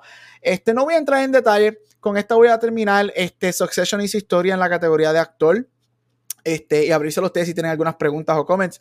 Este, hizo historia en la categoría de actor, se convierte en el primer programa en tener tres actores nominados por mejor drama actor, con Brian Cox, este, Kieran Culkin este, y Jeremy Strong. Este, y fue un año bien bueno para diversidad. Es el año que más personas de color han sido nominadas, entre latinos, personas negras, personas asiáticas, entre otros un 44% de los nominados son personas de color, así que es un muy buen día para eso. Pedro Pascal recibe tres nominaciones. La primera vez que él es nominado y recibió tres nominaciones por actor, por guest actor, um, por Saturday Night Live y por narrador. Así que es un muy buen día. Este, no voy a entrar en detalles a hablarle a ustedes que llevamos mucho tiempo. Si tienen algunas preguntas o comments de algún show, whatever, pero va a ser bien interesante que pasen los Emmys y va a ser bien interesante que con los dos strikes que están corriendo, lo más seguro esto se mueve como mucho a noviembre, pero lo más seguro a enero. Qué horrible. Yo, yo tengo, yo tengo una pregunta y es porque eh, aquí creo que ya lo habíamos hablado, obviamente Bob Odenkirk, este, con Call ha sido nominado un montón de veces. El, el, show yo estaba escuchando en el podcast de John Campbell que tiene más de 53 nominaciones y casi y nunca ha ganado o casi nunca ha, ganado. No, pero nunca ha ganado ningún Emmy. Eh, este, eh, Um, en, en, el podcast de John Campia estaban diciendo que ellos entienden que este año sí se lo va a ganar este Odenkirk porque los de los muchachos de de su session va como que a diluir esos votos y que Jaime Biel puede entrar y ganar e igual le pasaría a, a Ria, Ria Seahorn que es la principal de, de de Better Call que ellos entienden que también podría ganar ella, porque pasa lo mismo, porque en muchas de estas nominaciones de actuaciones vi que se repiten mucho de muchas series. Hubo una que la mayoría eran de, eran de White Lotus, todas las, actrices. Sí, en actriz, secundaria, de las 8, 5 son de White Lotus. Mira, mira, para allá. ¿Tú entiendes que, que eh, Bob Odenkirk podría ganar el de mejor actor de drama? Bob Odenkirk sí es la primera vez en la historia que hay tres personas de un mismo show en esa categoría compitiendo. Dos personas no dividen tanto el voto, porque Brian Cox y Jeremy Strong han estado ahí forever, este, y Jeremy Strong ganó, right? So, este, este hace tres años ahí, pero cuando tienes tres personas, puede ser. Si hay una división de votos, yo creo que Other puede. Sin embargo, yo diría que quien se va a favorecer es Pedro Pascal. Pedro Pascal, Last of Us, Por Last of Us, ¿tú entiendes que Pedro Pascal se va a ganar un Emmy? Sí, Last of Us overperformed con 24 nominaciones. Wow. 8 en la E8 en actores. Este, tienen el acting branch detrás de él. Él recibe tres nominaciones este, este año. Siempre en la historia de los Emmys, esto fue un stat que busqué para mencionarlo, porque yo sabía que yo iba a mencionar a, a Dari Pedro en algún momento. y es que siempre en la historia de los Emmys, cuando un actor es nominado para tres Emmys, siempre ha ganado uno de los tres. Y yo pienso que de las tres categorías donde él mejor está posicionado para ganar es el mejor actor drama. Pero cualquier cosa puede pasar. Lo de Saturday Night Live, porque el episodio de, de Saturday Night Live fue súper famoso. También, y si gana los dos, puede ser que gane los dos. O sea, tú nunca sabes. Yo diría que narrador es la que él no va a ganar, porque ahí siempre está compitiendo contra Michelle Obama y Barack Obama, y ellos dos ah. siempre ganan. Este, pero yo diría que Odenkirk, lo que pasa es que yo nunca voy a poder este, como este, um, predict, predecir a alguien de Better Call Saul, porque Better Call Saul nunca ha ganado ni un Emmy en su historia. y esa serie está tan cabrona. En cuestión de Rhea Seahorn, de Ray Seahorn por Better Call Saul, ella no va a ganar. Y el ejemplo, el ejemplo es el año pasado. Jennifer Coolidge ganó el año pasado con cinco personas de su mismo show el año pasado. Y este año está ella con cinco personas más de su, de su show. Ella va a ganar. Ella fue la standout de este season. Ella ganó todos los premios del Winter. Ella no ha perdido un premio por el Season 2. Este, ella se va a convertir, igual que el año pasado, ella va a ser la primera persona en ganar dos veces consecutivas todos los premios por el mismo personaje. Y va a ser historia. Si ella termina ganando, que es lo que yo estoy prediciendo, ella se va a convertir en la tercera persona en la historia de los Emmys en ganar por el mismo rol en categorías diferentes. Eso solamente lo ha hecho Ed Asner y Uso Oduba por Orange is the New Black. Este, pero yo diría que Pedrito tiene el chance más grande de ganar. Si hay un split, es Pedrito. Pero es que yo quiero que gane Kieran Culkin por Succession. yo quiero que gane Kieran Culkin. Ya, yo también, yo también. Qué horrible. Ah, vamos a ver. Ay. Yo estoy sorprendida. eh, yo amo Ted Lasso, pero el nivel de nominaciones yo pensé que iban a ser mucho menos. Y me pregunto, ¿estas Pero personas realmente buena. vieron? No, ¿Estas personas No. vieron la tercera temporada? ¡Acho! no. No, lo- Phil no. Súper brutal en este season. Ese Pero es que yo no, pero es que él pero no estamos esas dos nominaciones tam- esas nominaciones también, pero Es- las veintipico nominaciones. Ahí las nominaciones, mira, las actuaciones, personas que se merecen la nominación, que para mí se merecen la nominación, Hannah Waddingham, que entró, Jason Ajá. Sudeikis, es el show, Phil Dunster y Brett Goldstein. Juno Temple entró, yo no sé qué ella hizo. Yo no Ella- te- Ella no hizo ella- nada. ¿Qué? ¿Qué? La historia No. de, la, de la novia y Horrible. That is not Emmy. eh, That is not Emmy No, winning. eso no es, eso no es un Emmy worthy performance. La mamá, No. este, Harriet Walter, que recibió tres nominaciones también, so hay que ver si ella gana, porque nunca La mamá de, de Hannah. la mamá de Hannah de Rebecca. ¿qué ella hizo en este season ¿Pa para qué? recibir una nominación? Ma- ella recibió ma- una nominación porque es mejor fue, mejor fue cuando murió el esposo esa Eh, temporada. eh, eh, ella mejor y ella hizo mejor que también fue nominada por Succession porque ella es una de las esposas de, de Brian Correcto.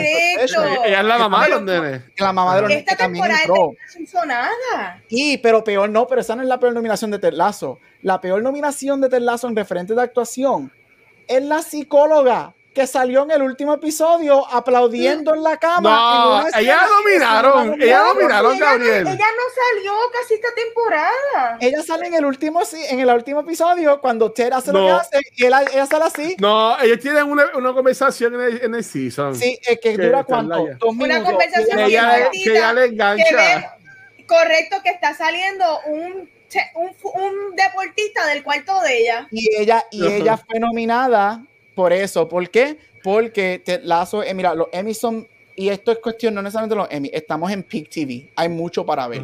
Y aquí es donde tú vienes, por eso es que tú tienes estos shows con veintipico nominaciones que lleva pasando los últimos 10 años.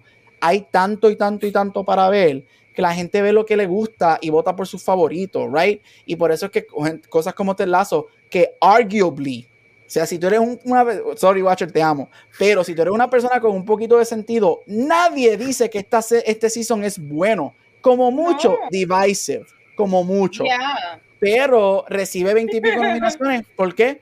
Porque ya ha ganado dos veces. Eh, y va a ganar Comedy Series. Yo te lo digo de ahora, Ted Lasso va a ganar. Dice, este, Le va a ganar a The Bear. le va a ganar a The Bear, probablemente le va a ganar a No The Bear. Te lo digo desde ahora porque The Bear, eh, la historia de los Emmys en comedia, The Bear, un show como The Bear nunca ha ganado. Los Sí, shows man. dramedies nunca ganan en comedia. Los que ganan son los full out comedies, right? Este, y ahí lo que Esta pasa estuvo es muy la- buena. Yo lo voy a seguir diciendo. la gente, la gente, tú tienes el ballot y pues que tú votas. Ay, a mí me gusta Ted Lasso, yo he votado por este show ya tres años, pues voy a votar all over the board, ¿ves? Y por eso es que tú tienes la categoría de Supporting Actress. Supporting Actress es, no, la categoría de actor secundario en drama, solamente tienen dos shows, Succession y White Lotus. That's it. La categoría de Supporting Actress. Muchachas. la- a comedy or in a drama también dos shows White Lotus y The Last no and guest and guest actress Ajá. Succession y The Last White of Us Lotus. Ajá. nada más este y es por eso porque hay mucho que ver este yo sigo diciendo que los Emmys tienen que modificar sus reglas cómo votan porque mira sacándote el lazo Succession para mí todas las nominaciones que recibió son merecidas Last of Us, todas las que recibió, merecida. The White Sí. Lotus, todas las que recibió, merecidas. Pero al Yeah. mismo tiempo yo digo, it sucks que tú tienes dos categorías, que solamente hay dos shows, habiendo un, una gama de Debería performances. controlar eso. Como que ah, show. por programa pueden entrar dos personas o algo así. Y, y te- tienen, que, tienen que haber una manera de modificar eso. Pero también hubo sorpresas buenas en, el lado de comedia. Yo creo que lo mencioné aquí hace dos semanas. El show Jury Duty, que era el de James Marden, que era el James el Marden entró. sorprendió. James Marden entró como actor secundario, entró a, a guion, entró a dirección y entró a show de comedia, entró a casting. Este, de hecho, James Marden ayer di- estiró, puso una foto en su release de prensa Con que el él muchacho. celebrando con el muchacho que no sabía lo que estaba pasando. Este. Pero pues, ya es lo que es. Yo sigo diciendo que esto, Succession gana, Ted Lasso gana y Beef va a ganar.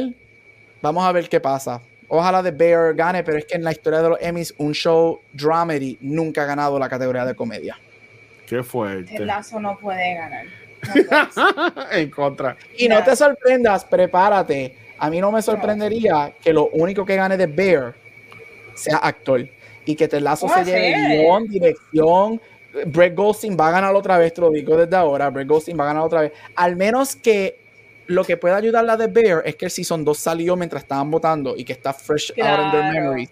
Okay. Que eso ayude a que The Bear tenga un way of support. Pero si los Emmys lo atrasan para noviembre o enero, no va a ayudar y termina ganando Ted Lasso. Ay, no. No, no, no. Yo amo Ted Lasso, pero en verdad esta temporada fue floja. No Football se is life. Football is life. Claro que sí. Bueno, tenemos dos reviews. Eh, yo voy a hacerlo lo más corto posible, pero nada, vamos a comenzar hablando de The Bear Season 2. Como dijo Gabriel, esto es un dramedy, dramedy de Hulu. En esta temporada estamos enfocados en la evolución, en la reparación del restaurante de Carmi donde vemos el struggle del day by day, todo ese proceso que conlleva tú reparar y tú rehacer un restaurante que desde la primera temporada ha tenido tantos y tantos issues físicos, emocional, de dinero, pero eso es la maravilla de lo que es The Bear. Yo creo que Season 2 es por lo menos para mí, esta segunda temporada es del mejor writing que yo he visto en televisión de todo el año. Eh, la, la, serie es precisa, concisa y te lleva directo en la parte emocional y los arcos de cada uno de los personajes. Yo creo que está excelentemente actuada. Eh, los cambios, wow. Yo no esperaba ver tantos cambios de A-listers en, en esta serie y para mí el episodio 6, wow, eso es Emmys, eso es, I don't know, eso es de, lo mejor que ha salido en la televisión. Este, para mí esta serie es un 10 de 10. Se me hace bien difícil eh, decir cuál de las dos temporadas es mi favorita, pero de eso hablamos más adelante. Gente, si tú quieres ver una serie que te mantenga en tensión, que puedas ver un poquito de ti en cada uno de estos personajes y que está lleno de ansiedad, tienen que ver The Bear. Corillo, ¿qué tal les pareció esta segunda temporada y All Watcher la primera? Cuéntanos. Yes, chef. Eh, mira, usted tenga, esto para mí The Bear el año pasado fue una de las grandes sorpresas del año. Este, como dije, recibió, creo que fueron 14 nominaciones al Emmy por el primer season. Y es bien, es bien raro que un segundo season de un show que es tan aclamado por su primer season surpasses el primer season. Y eso es lo que hace este segundo season, right? Son bien poquitos. Game of Thrones lo hace, Breaking Bad lo hace, pero ya estamos entrando en Sopranos lo hace, pero estamos entrando en territorio de the big ones of TV history, right? Pero Bear lo hace. The Bear Season 2 te eleva todo lo que ellos te dieron en el primer season. Este, yo estoy con Van, esto es uno de los, esto es un, algo del, uno, ay, no tengo ni palabra. This is some of the best writing que yo he visto en el año, este, porque es bien, es bien White Lotus en el sentido de que es preciso, es conciso y va a lo que es. Es uno de los pocos guiones, que lo mismo yo digo con White Lotus, que they don't have fat. No tienen un fat que tú puedes trim down. Y, y eso a mí me gusta. También ayuda a que el show el episodio más largo es que 40 minutos. O sea, eso es, eh, eh, eh, really just in your face, in your face. Las actuaciones son espectaculares. Jeremy Allen White para mí va a ganar el Emmy por el primer season. Y él es espectacular este segundo season.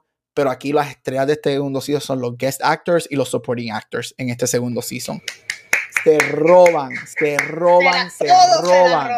O sea, él es excelente, pero los otros están a otro nivel que ellos dijeron, We, we're gonna play this season.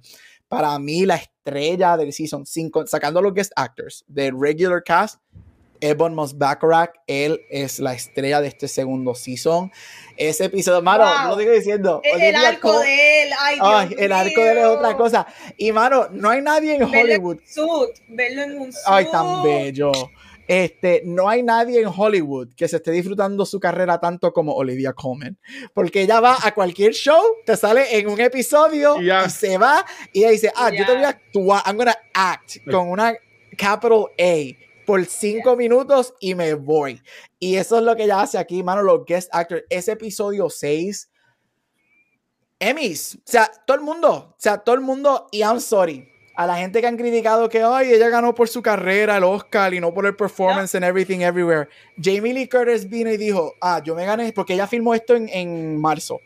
Dos semanas, una semana, ella filmó esto, los Oscars fueron un domingo, ella filmó esto miércoles, ella filmó esto tres días después de los Oscars. Ella dijo, ah, oh, tú estás diciendo que yo me gané el Oscar más que por mi carrera y que yo no soy buena actriz.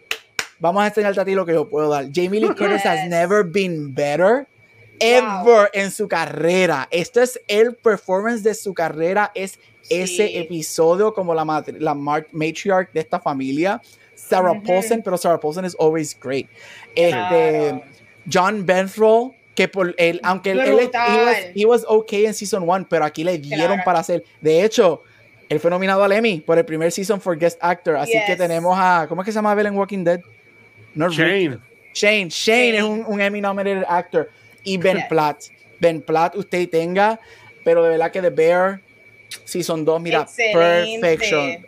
Es, es un season perfecto, de verdad. Es para mí, es bien raro que yo lo digo, pero es un season perfecto de televisión. Es lo que para mí es, han sido los dos seasons de White Lotus, lo que es el season 4 de Game of Thrones, lo que es Sopranos 1 al season 3, lo que es Breaking Bad season 5. Para mí The Bear season 2 es un season perfecto de televisión. Chef's Kiss. Pues mira, yo aún no la he visto completa. Este, María. Pero, pero mira, yo por el momento lo que, eh, lo que es Jeremy que se llama ¿verdad? Sí, lo que es Jeremy, este, Jeremy Allen White. Eh, a mí desde la ay Dios mío, Shameless, la pasada, Shameless, Shameless Lip, que, que, la, Lip. hacía el Lip, me encantaba la historia de él, que está ahí cabrona con la novia que estaba bien loca. Pues nada, este, pues eh, cuando vi que salía y vi toda la gente dando la serie, yo, ok, coño, es que verla. Y FX siempre seguía. Por los episodios que he visto, lo más que me ha gustado es, quiero que lo, lo mencioné también la otra vez, que se veía como que hasta media sucia. La, la, la, o sea, está como que ahí en your face, este, y las tomas son bien secas. Este, a, mí me encanta, todo esta revolución como que de, de, equipo, lo que sea. A mí me encanta lo que es la película Chef. Eh, yo amo este, de John Favreau eh, a, mí me, a, mí me, encantó, o sea, que eso a mí me ha gustado mucho. La dinámica de los dos primos, como que me ha gustado un montón, todavía he visto suficiente, pero yo, yo, veo que para mí este, eh, Richie es el malo. Eh, si fuera como que el malo de los dos, pero yo diría que, que lo más cool es con a todo el mundo y la pendeja esta de que siempre está la atención. No tipo Succession, pero acá siempre es, puñeta, hace falta esto, y el cabrón está haciendo 20 mil cosas, que a mí me ha gustado un montón. Y FX para mí la sigue montando súper, súper dura. So que verdad que la voy a, está en mi lista para, para ver, pero es que hay cosas que están antes, pero tengo en mente de seguir viéndola. Tú no estarás viendo Secret Invasion antes de The Bear. ¡Wow! Tacho. Shame on you.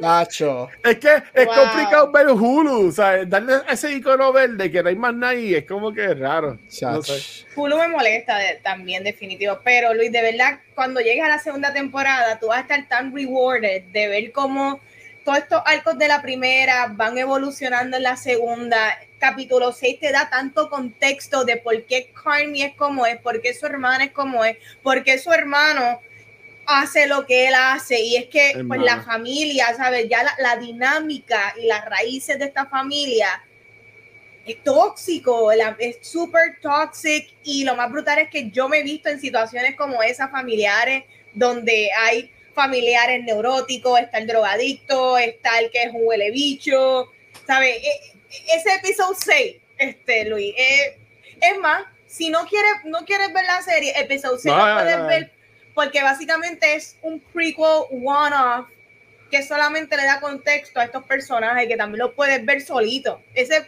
ese capítulo puede ser también hasta una mini película, definitivo. Pero nada yo tengo, yo tengo una pregunta y sé que usted, para que ustedes sigan ustedes dos eh, hablando de ella. Este, ¿Tú entiendes? Esto se ha convertido como que en un show que todo el mundo corre, porque mencionaron que tenía mucho este, um, guest actor y, actress haciendo la misma familia de ellos. ¿Qué actores que no han salido ustedes como que les gustaría ver en este universo de, de The Bear? ¿Qué actores yo vería que encajarían en este universo? Sí, que te gustaría que salieran en la serie, exacto. Wow, tú sabes que a mí me gustaría Tom Holland. Tom Holland le hace falta hacer un cambio, un appearance en una serie que esté escrita buena. o cualquier proyecto bueno, de verdad, que él haga una apariencia pequeña, yo creo que le va a servir de mucho. Eso, eh, un chamaquito como Tom Holland que me cae súper bien, es mal, puede ser hasta lo que hizo, ¿cómo se llama el actor que hizo de chef de, Desert? Este, el que hizo, eh, ¿cómo? Will Poulter. se llama Will Poulter. Will Poulter, Will Poulter, sí. Él sale, de un este, dessert chef y brutal, todo lo que él hace le queda, tú te crees que estas personas realmente son unos maestros en esta arte. So, me gustaría ver Tom Holland. Tom Holland tiene flow como que de chef y de cocina, como que me gustaría verlo ahí. Eh, ¿Y tú, Daniel? Eh, diablo, no sé. Eh, estoy bien a nadie. Fíjate, ¿sabes qué? Para que para continuar en, la línea de, chef y de, cosas de restaurante, obviamente en otro rol diferente, pero Anya Taylor Joy.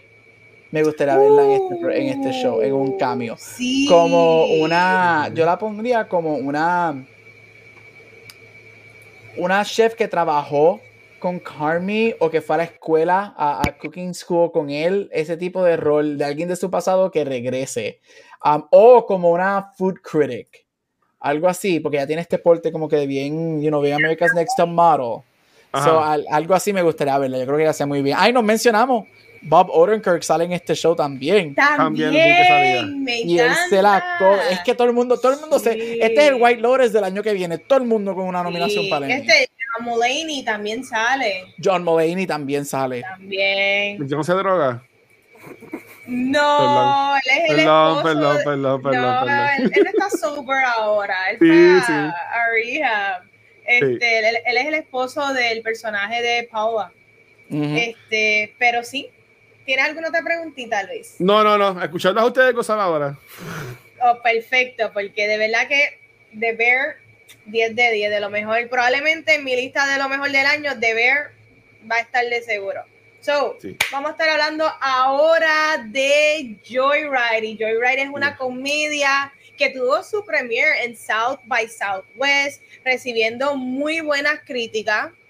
Pero la pregunta es, ¿qué tal me pareció esta película? Mira, a mí me encanta ver actrices de otros proyectos que he seguido y ver a Stephanie Sue y Ashley Park eh, fue súper brutal. Esta película como que yo no estuve al tanto de la promoción hasta lo último que, se habló de lo buena que era y me encantó ver el cast, como que yo, wow, tiene, tiene como que una buena idea esta película y definitivamente todas las chicas me gustaron lo que hicieron, me pareció súper gracioso, me encantó eh, el backstory de cada una, ¿verdad? a lo que cada una se dedica o a lo que no se dedica.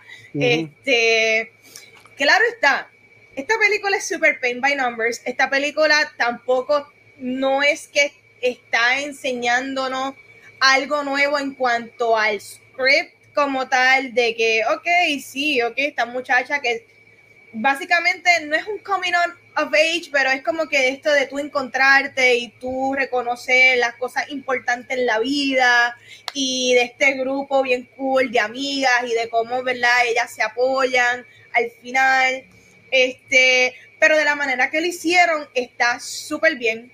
Eh, lo que me encantó fue que las escenas donde tú crees que están grabando en China o que están en Corea, todo fue grabado en Canadá. Eh, yo vi un par de oh, videos de cómo ellos lo hicieron.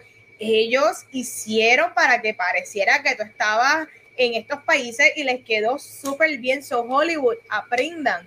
Eh, entiendo que esta película tampoco es que ha vendido tanto, pero yo siento que esta película va a coger muy buena vida, eh, ya sea en VOD, ya sea en streaming services, porque definitivamente está muy buena y la recomiendo. Chicos, ¿qué tal les pareció Joyride?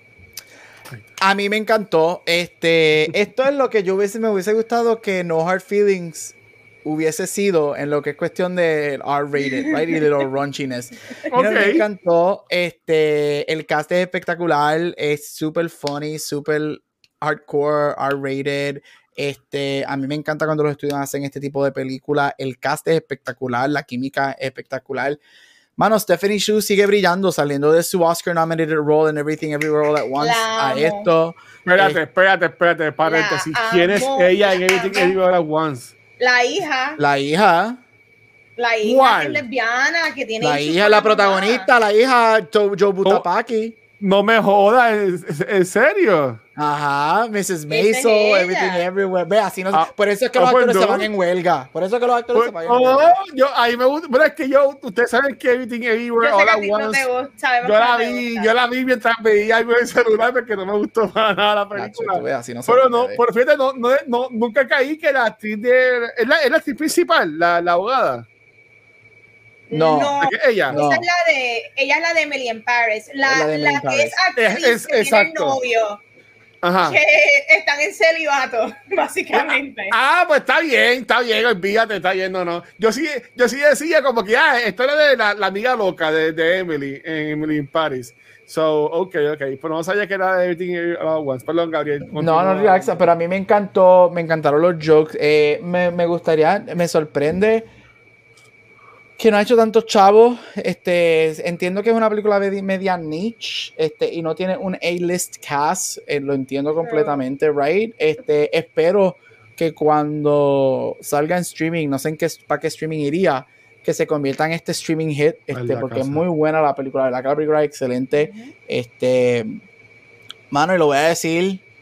Los macharranes de esta movie, usted tenga, este, porque diablo, mano, es, uff, todos, todos, todos. El equipo de baloncesto cuando estaba con los dos. Ah. A la vez, todos a la vez. todos a la vez. Este. My, mom did not raise any a, pussy. Todos a la vez. Este, mira, a mí me encantó. Es excelente movie. Es un good time. Es una película que estoy loco de sacar en streaming service to rewatch it. Me hizo reír.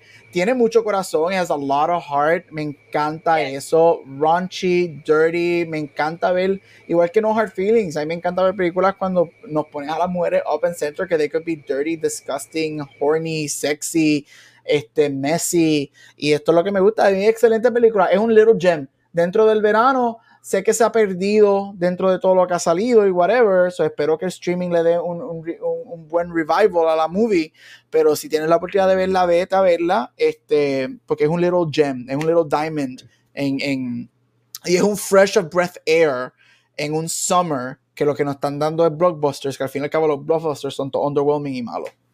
Sí, una porquería. Mira, eh, yo, yo soy una persona que yo me influencio y es rápido la gente que yo escucho. Y yo, este, yo miren por que yo escucho es Kind of Funny, John Campia, es la mayoría de los escucho, este, y obviamente, pues, este Conan, ¿verdad?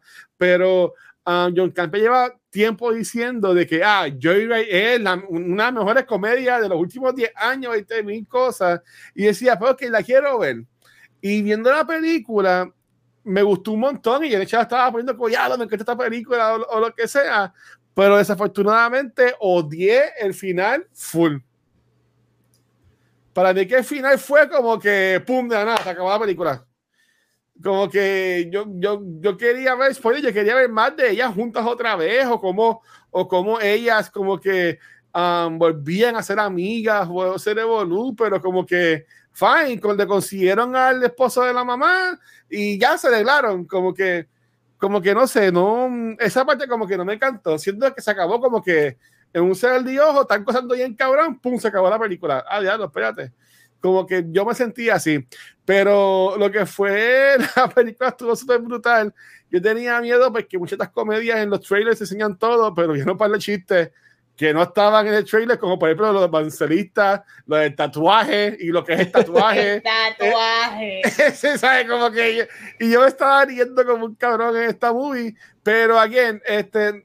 Me, me hubiese encantado más si el final lo hubiesen como que dicho, como que elaborado, como que más, no como que nos los cuentan y después, ah, pues pasó. Yo quería verlo pasar, lo que nos cuentan. Fíjate, estoy de acuerdo contigo. Digamos que el final no es que se sienta tan abrupto, es que es como que se pelearon, corte, encontró el papá, corte, regresamos, ya son amigas nuevamente. Eh, so sí, se siente bien, como que forzado, como que qué pasó in between, como que ya, eh, de, esta manera, so sí, lo puedo ver, pero dentro de todo se la doy. Esta es una película que es relativamente corta. Esta película, y, y están saliendo demasiadas películas largas en Hollywood, y aplaudo, Dios mío, que fue el, exactamente. Duró lo que tenía que durar, digamos. Y, y eso yo creo que, que, que, me gustó un montón, pero sí estoy de acuerdo que digamos que esa parte se sintió abrupta. So, vamos a hablar del top y garbage de esta película. Yo voy a empezar con los míos.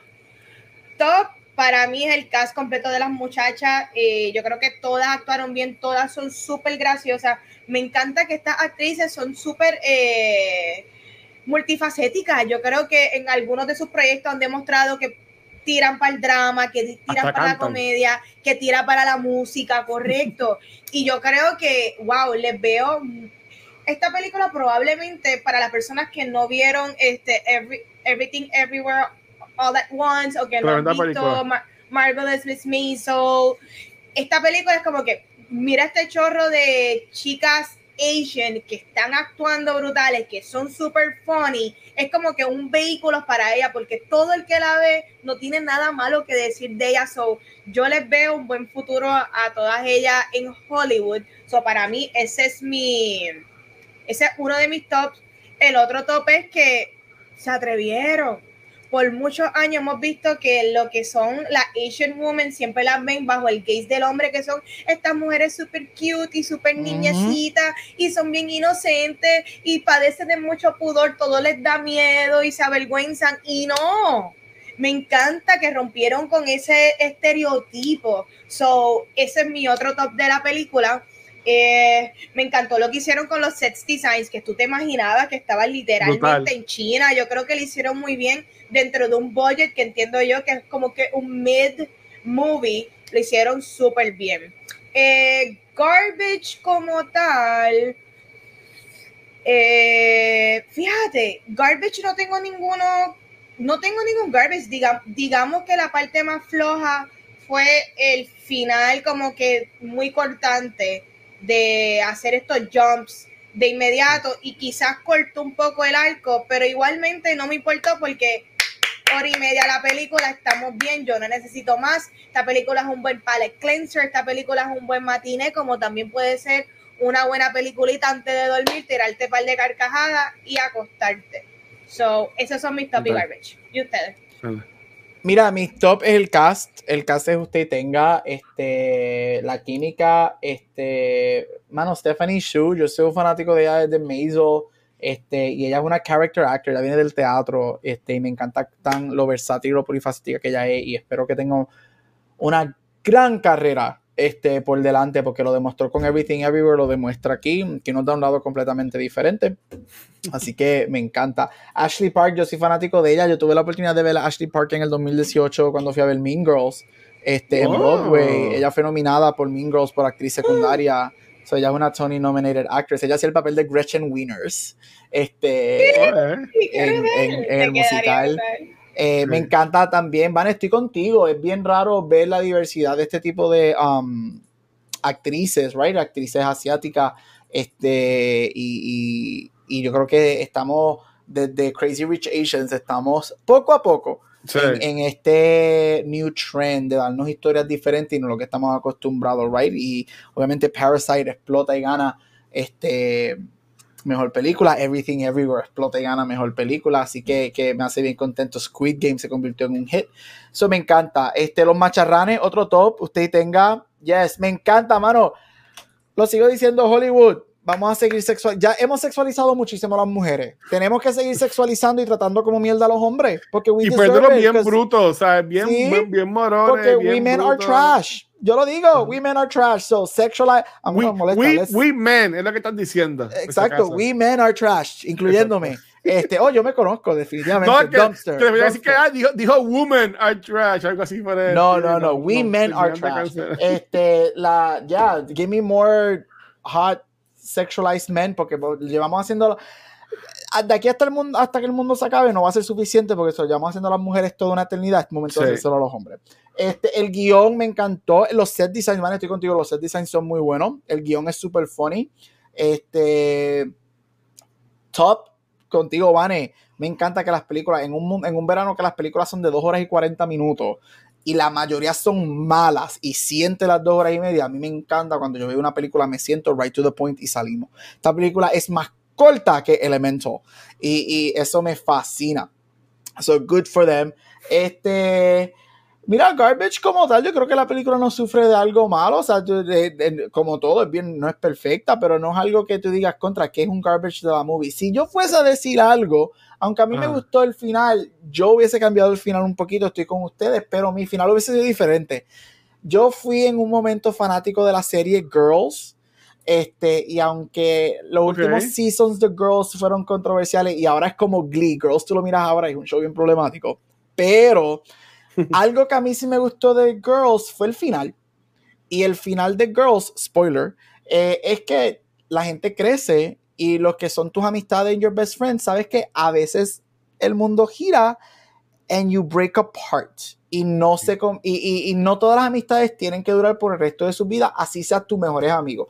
Y yo creo que hasta cierto punto, y eso pasa en Girls, y hasta cierto punto, no necesariamente las cuatro, pero no me hubiese molestado que una o dos de ellas ¿sabes qué? Mira, grow apart. And grow apart and that's fine. Yo creo que hubiese sido algo súper no me cool. Sirve mi Exacto, and that's okay, right? Eso, pasa. eso pasa, eso pasa. Y yo creo que eso hubiese sido cool y la única razón es porque eso no lo vemos mucho.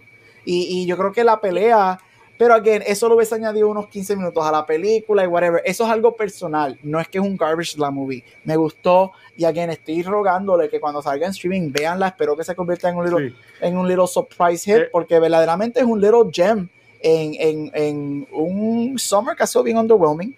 Este, Es un little gem muy bueno y como dijo Vane, una hora y dura 95 minutos. De esos 95 minutos, la película es una hora y 20 porque 10 minutos son créditos. Así que súper corta.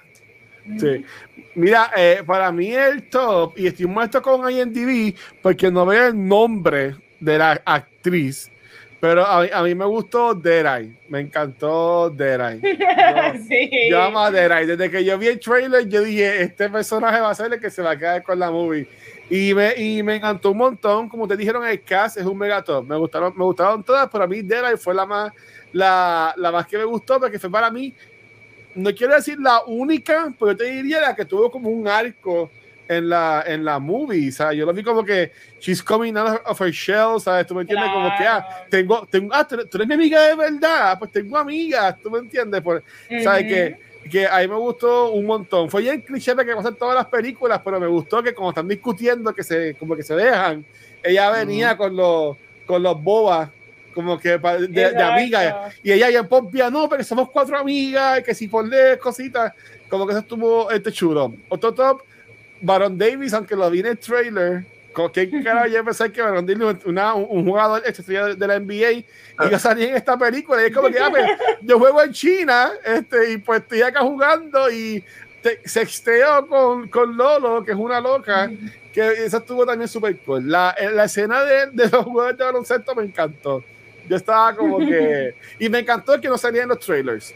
Porque la de las drogas también me gustó un montón, pero como yo la ya viste en el trailer, como que pues como que whatever, no, no, no, no, fue, no fue igual. Eh, como tache final, eh, a mí me hubiese a mí me ha encantado ver este, que, que, la, que el personaje principal hubiese tenido un mejor arco y pues, ok, fine, dejó su trabajo, bueno, la votaron, ¿verdad? De, de trabajo, pero me vi que como quiera hubiese conseguido el contrato.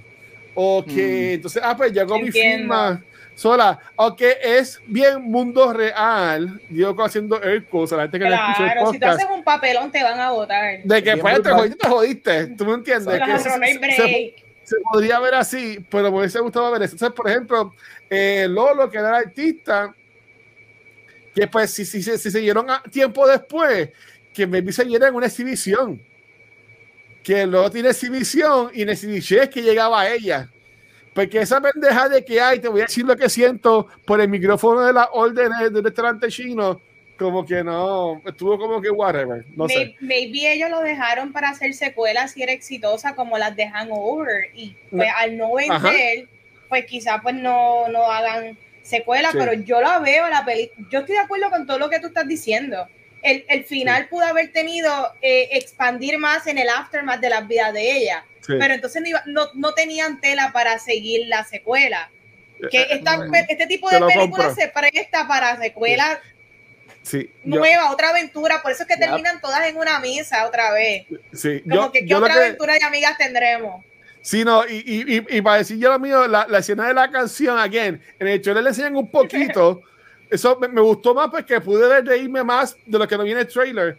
Amé lo de la música y ella cantando y toda la gente bailando de momento y después ver el fucking demonio que tenía ella allá abajo y el novio que era bien, bien, de, bien de iglesia, eso quedó cabrón.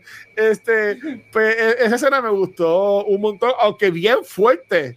Porque yo, yo le dije a mi hermana, no lleves, no, no lleves a las nenas a ver esto. Ahora sí que es un, ahora sí que es un definitely no. No.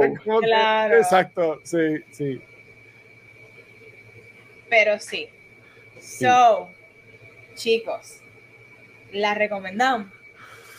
Sí, sí claro. claro. Vaya, vaya, mira, pues como dice Gabriel Ivanetti, pueden que haya muchos estrenos, pues mira, vean con calma, vean Diver y después ven entonces Joyride. Gabriel busqué en todos lados, no vi dónde iba a estar streameando. Si no me salía la otra película. Es, de, es que es de Lionsgate. No, no, sé con qué streaming está Lionsgate atado. Paramount, Universal, a ver. ¿Dónde, ¿Dónde la gente ve John Wick en el streaming service? HBO Max. Ah, pues para allá es que va. Oh. Ah, pues ahí, ahí es buen lugar, es R. Sí. Porque es la, es la misma casa, es la, es la misma. Ah, pues sí, pues, entonces, es la, es la misma gente. ah, pues entonces se va para HBO Max cuando salga. Sí. ya que te digo esto, eh, Corillo, vean la movie. Y, que voy a decir rapidito, ajá, solamente ajá. por defenderla, porque para mí eh, eh, puedo ver por qué la gente la está comparando con Hangover, pero esto no es de Hangover versión mujer. No. Ah, no, no. No, no para nada. diferente. No, no. Its Tiene un buen thing. mensaje, tiene un buen Tiene mensaje. un buen mensaje de, de Hangover y a mí me encanta. Hangover. Esto no es en contra Hangover. Yo amo la, la- bueno, las primeras dos de Hangover, la tercera es malísima. Pero, la, pero esto no, No, es no. Hangover versión mujer. Esto es bien diferente, No. una historia bien diferente. Así que no, no te dejes llevar por eso, porque he visto muchas comparaciones. I'm like, no. Yo, mira, yo, same. yo nunca pensé que en esta película, si bien aguar los ojos y siendo bien sincero, cuando ya ve la grabación de la mamá, De la mamá. Acho, yo, Ajá. yo, yo estaba con que, y te escuchaba la película para leerte, que estaba llena, y yo fui a verla este sábado por la tarde. La mía también estaba bastante llena. O sea, no estaba- soldado. O sea, hab- o sea, te- tenía gente al lado mío en la silla. ¿Sabes lo que yo Claro, pienso de esta película? Esta película, si estamos vivos y si el mundo todavía existe de aquí 10 años, esta película yo la veo como un cult classic. Yo Sí. veo esta película Oh. siendo discovered poco a poco, poco a poco, poco a poco y convirtiéndose en un little mini cult classic. Brutal. Bueno, amén. Yes. Pues Corillo, este ya lo saben, la semana que viene Vanesti y yo vamos a tener un date este, a- para, hablar de, Yes. para, para hablar de Mission Impossible. Este, Yo no voy a estar aquí porque Watcher no me está pagando, así que estoy en huelga. No, pero Gabriel va a venir rápido a contarnos. Yo estoy loca por ver las reacciones de Gabriel de Barbie De- Oppenheimer. sí, Él es el primero favor. de los tres que la va a ver. Sí, de Pero seguro. en Puerto Rico, en Puerto Rico no hicieron premieres para ninguna de las dos. Fíjate, Warner está como quedando señales de vida. Así que me vi Correcto. para, Pero si ya la película sale para jueves. ¿para qué van a hacer premiere tan tarde? Bueno, No más bueno, tienes, tienes to- tienes toda la razón. no sé, pero nada, este, Corillo, Vane y yo vamos en marcha una actividad que no creo que, no sé si lo pueda mencionar, este, No. pero después hablaremos de, de eso Yeah. y gracias a, gracias a quien nos invitó así por la invitación, que después daremos más Yes. detalles, pero por tal razón, eh, eso va a ser el miércoles. Por tal razón, el martes es que vamos a grabar el guion de Back to the Movies, este, y entonces jueves pues grabamos este, Cultura y lunes pues News Talks. Pero para irnos entonces a disfrutar del weekend y a ver mucho en Impossible, Vane, ¿dónde te pueden conseguir, mi amor? Corría me consigue en Instagram y Facebook como Vanesti pendiente que tengo más eventos por ahí bien interesantes. So me envía los besitos. Espérate. ¿Y tu doctor? Mira, me puedes conseguir en todos social media como Gabucho Graham. Mi Twitter está bien activado con lo de la huelga así que, y de los Emmys, así que puedes ir para allá a chequear muchas cositas. Vente para Threads, vente para Threads. Mira, Ah. Corilla me consiguen en cualquier red social como El Watcher y a Cultura Secuencial nos consiguen en cualquier proveedor de podcast este, que tú uses, cualquiera. Este, gracias nuevamente a Spotify for Podcasters por auspiciar este y todos nuestros episodios. También nos consigues en Facebook, Instagram y Twitter, nuestro canal de YouTube, pero donde único nos pueden ver en vivo es acá en Twitch. Desde esta semana nos fuimos de 3 de 3-3. Uh, este, grabamos Noctus el lunes, miércoles, eh, ayer este, A veces pasa. Beyond the Force, a veces pasa Beyond the Force, eh, con, con lo que fue por ahora el último episodio que vamos a tener a Megan por estos, por estos momentos y apa- hoy por Cultura pues, grabamos Joyride. Por si acaso, este, si pues, buscan el de Beyond the Force, es que Megan va a estar haciendo unas cosas que va a estar bien ocupada y pues no, no va a te- pero ella va a regresar este, en algún momento. Es que está de huelga también porque tú no nos estás pagando los recibos. Gabriela se ve que demasiado lo cree la gente. Este, mira, este, y nada, corillo, nada, nos vemos la semana que viene. Este, vale, Ya vale, yo tengo, ya yo tengo un 401k. Pocho, Ah, Valentín más. Y yo recibiendo, y yo recibiendo una peseta por episodio. Valentín, ¿dónde puede- dónde- Día a día, Valentín, vámonos. Mira, eh, Corillo, hasta aquí otro episodio de Cultura Secuencial. Nos vemos la semana que viene, que vamos a estar hablando de Misión Imposible. Y venimos el Watcher y yo con el ranking de todas las películas de Misión Imposible, porque al no estar Gabriel hay que rellenar este capítulo. Bye. Ah, pues le voy a enviar mi, le voy a enviar mi ranking por mensaje. Sí. Envíalo. Y, y mira, que la Valentín yo cautivó la otra vez. tío, Duró casi dos horas también el episodio. Dos horas también, porque somos locos también. Sí, no, es que pues, para que me un poco. Chequeado, mi gente. Gracias. Bye.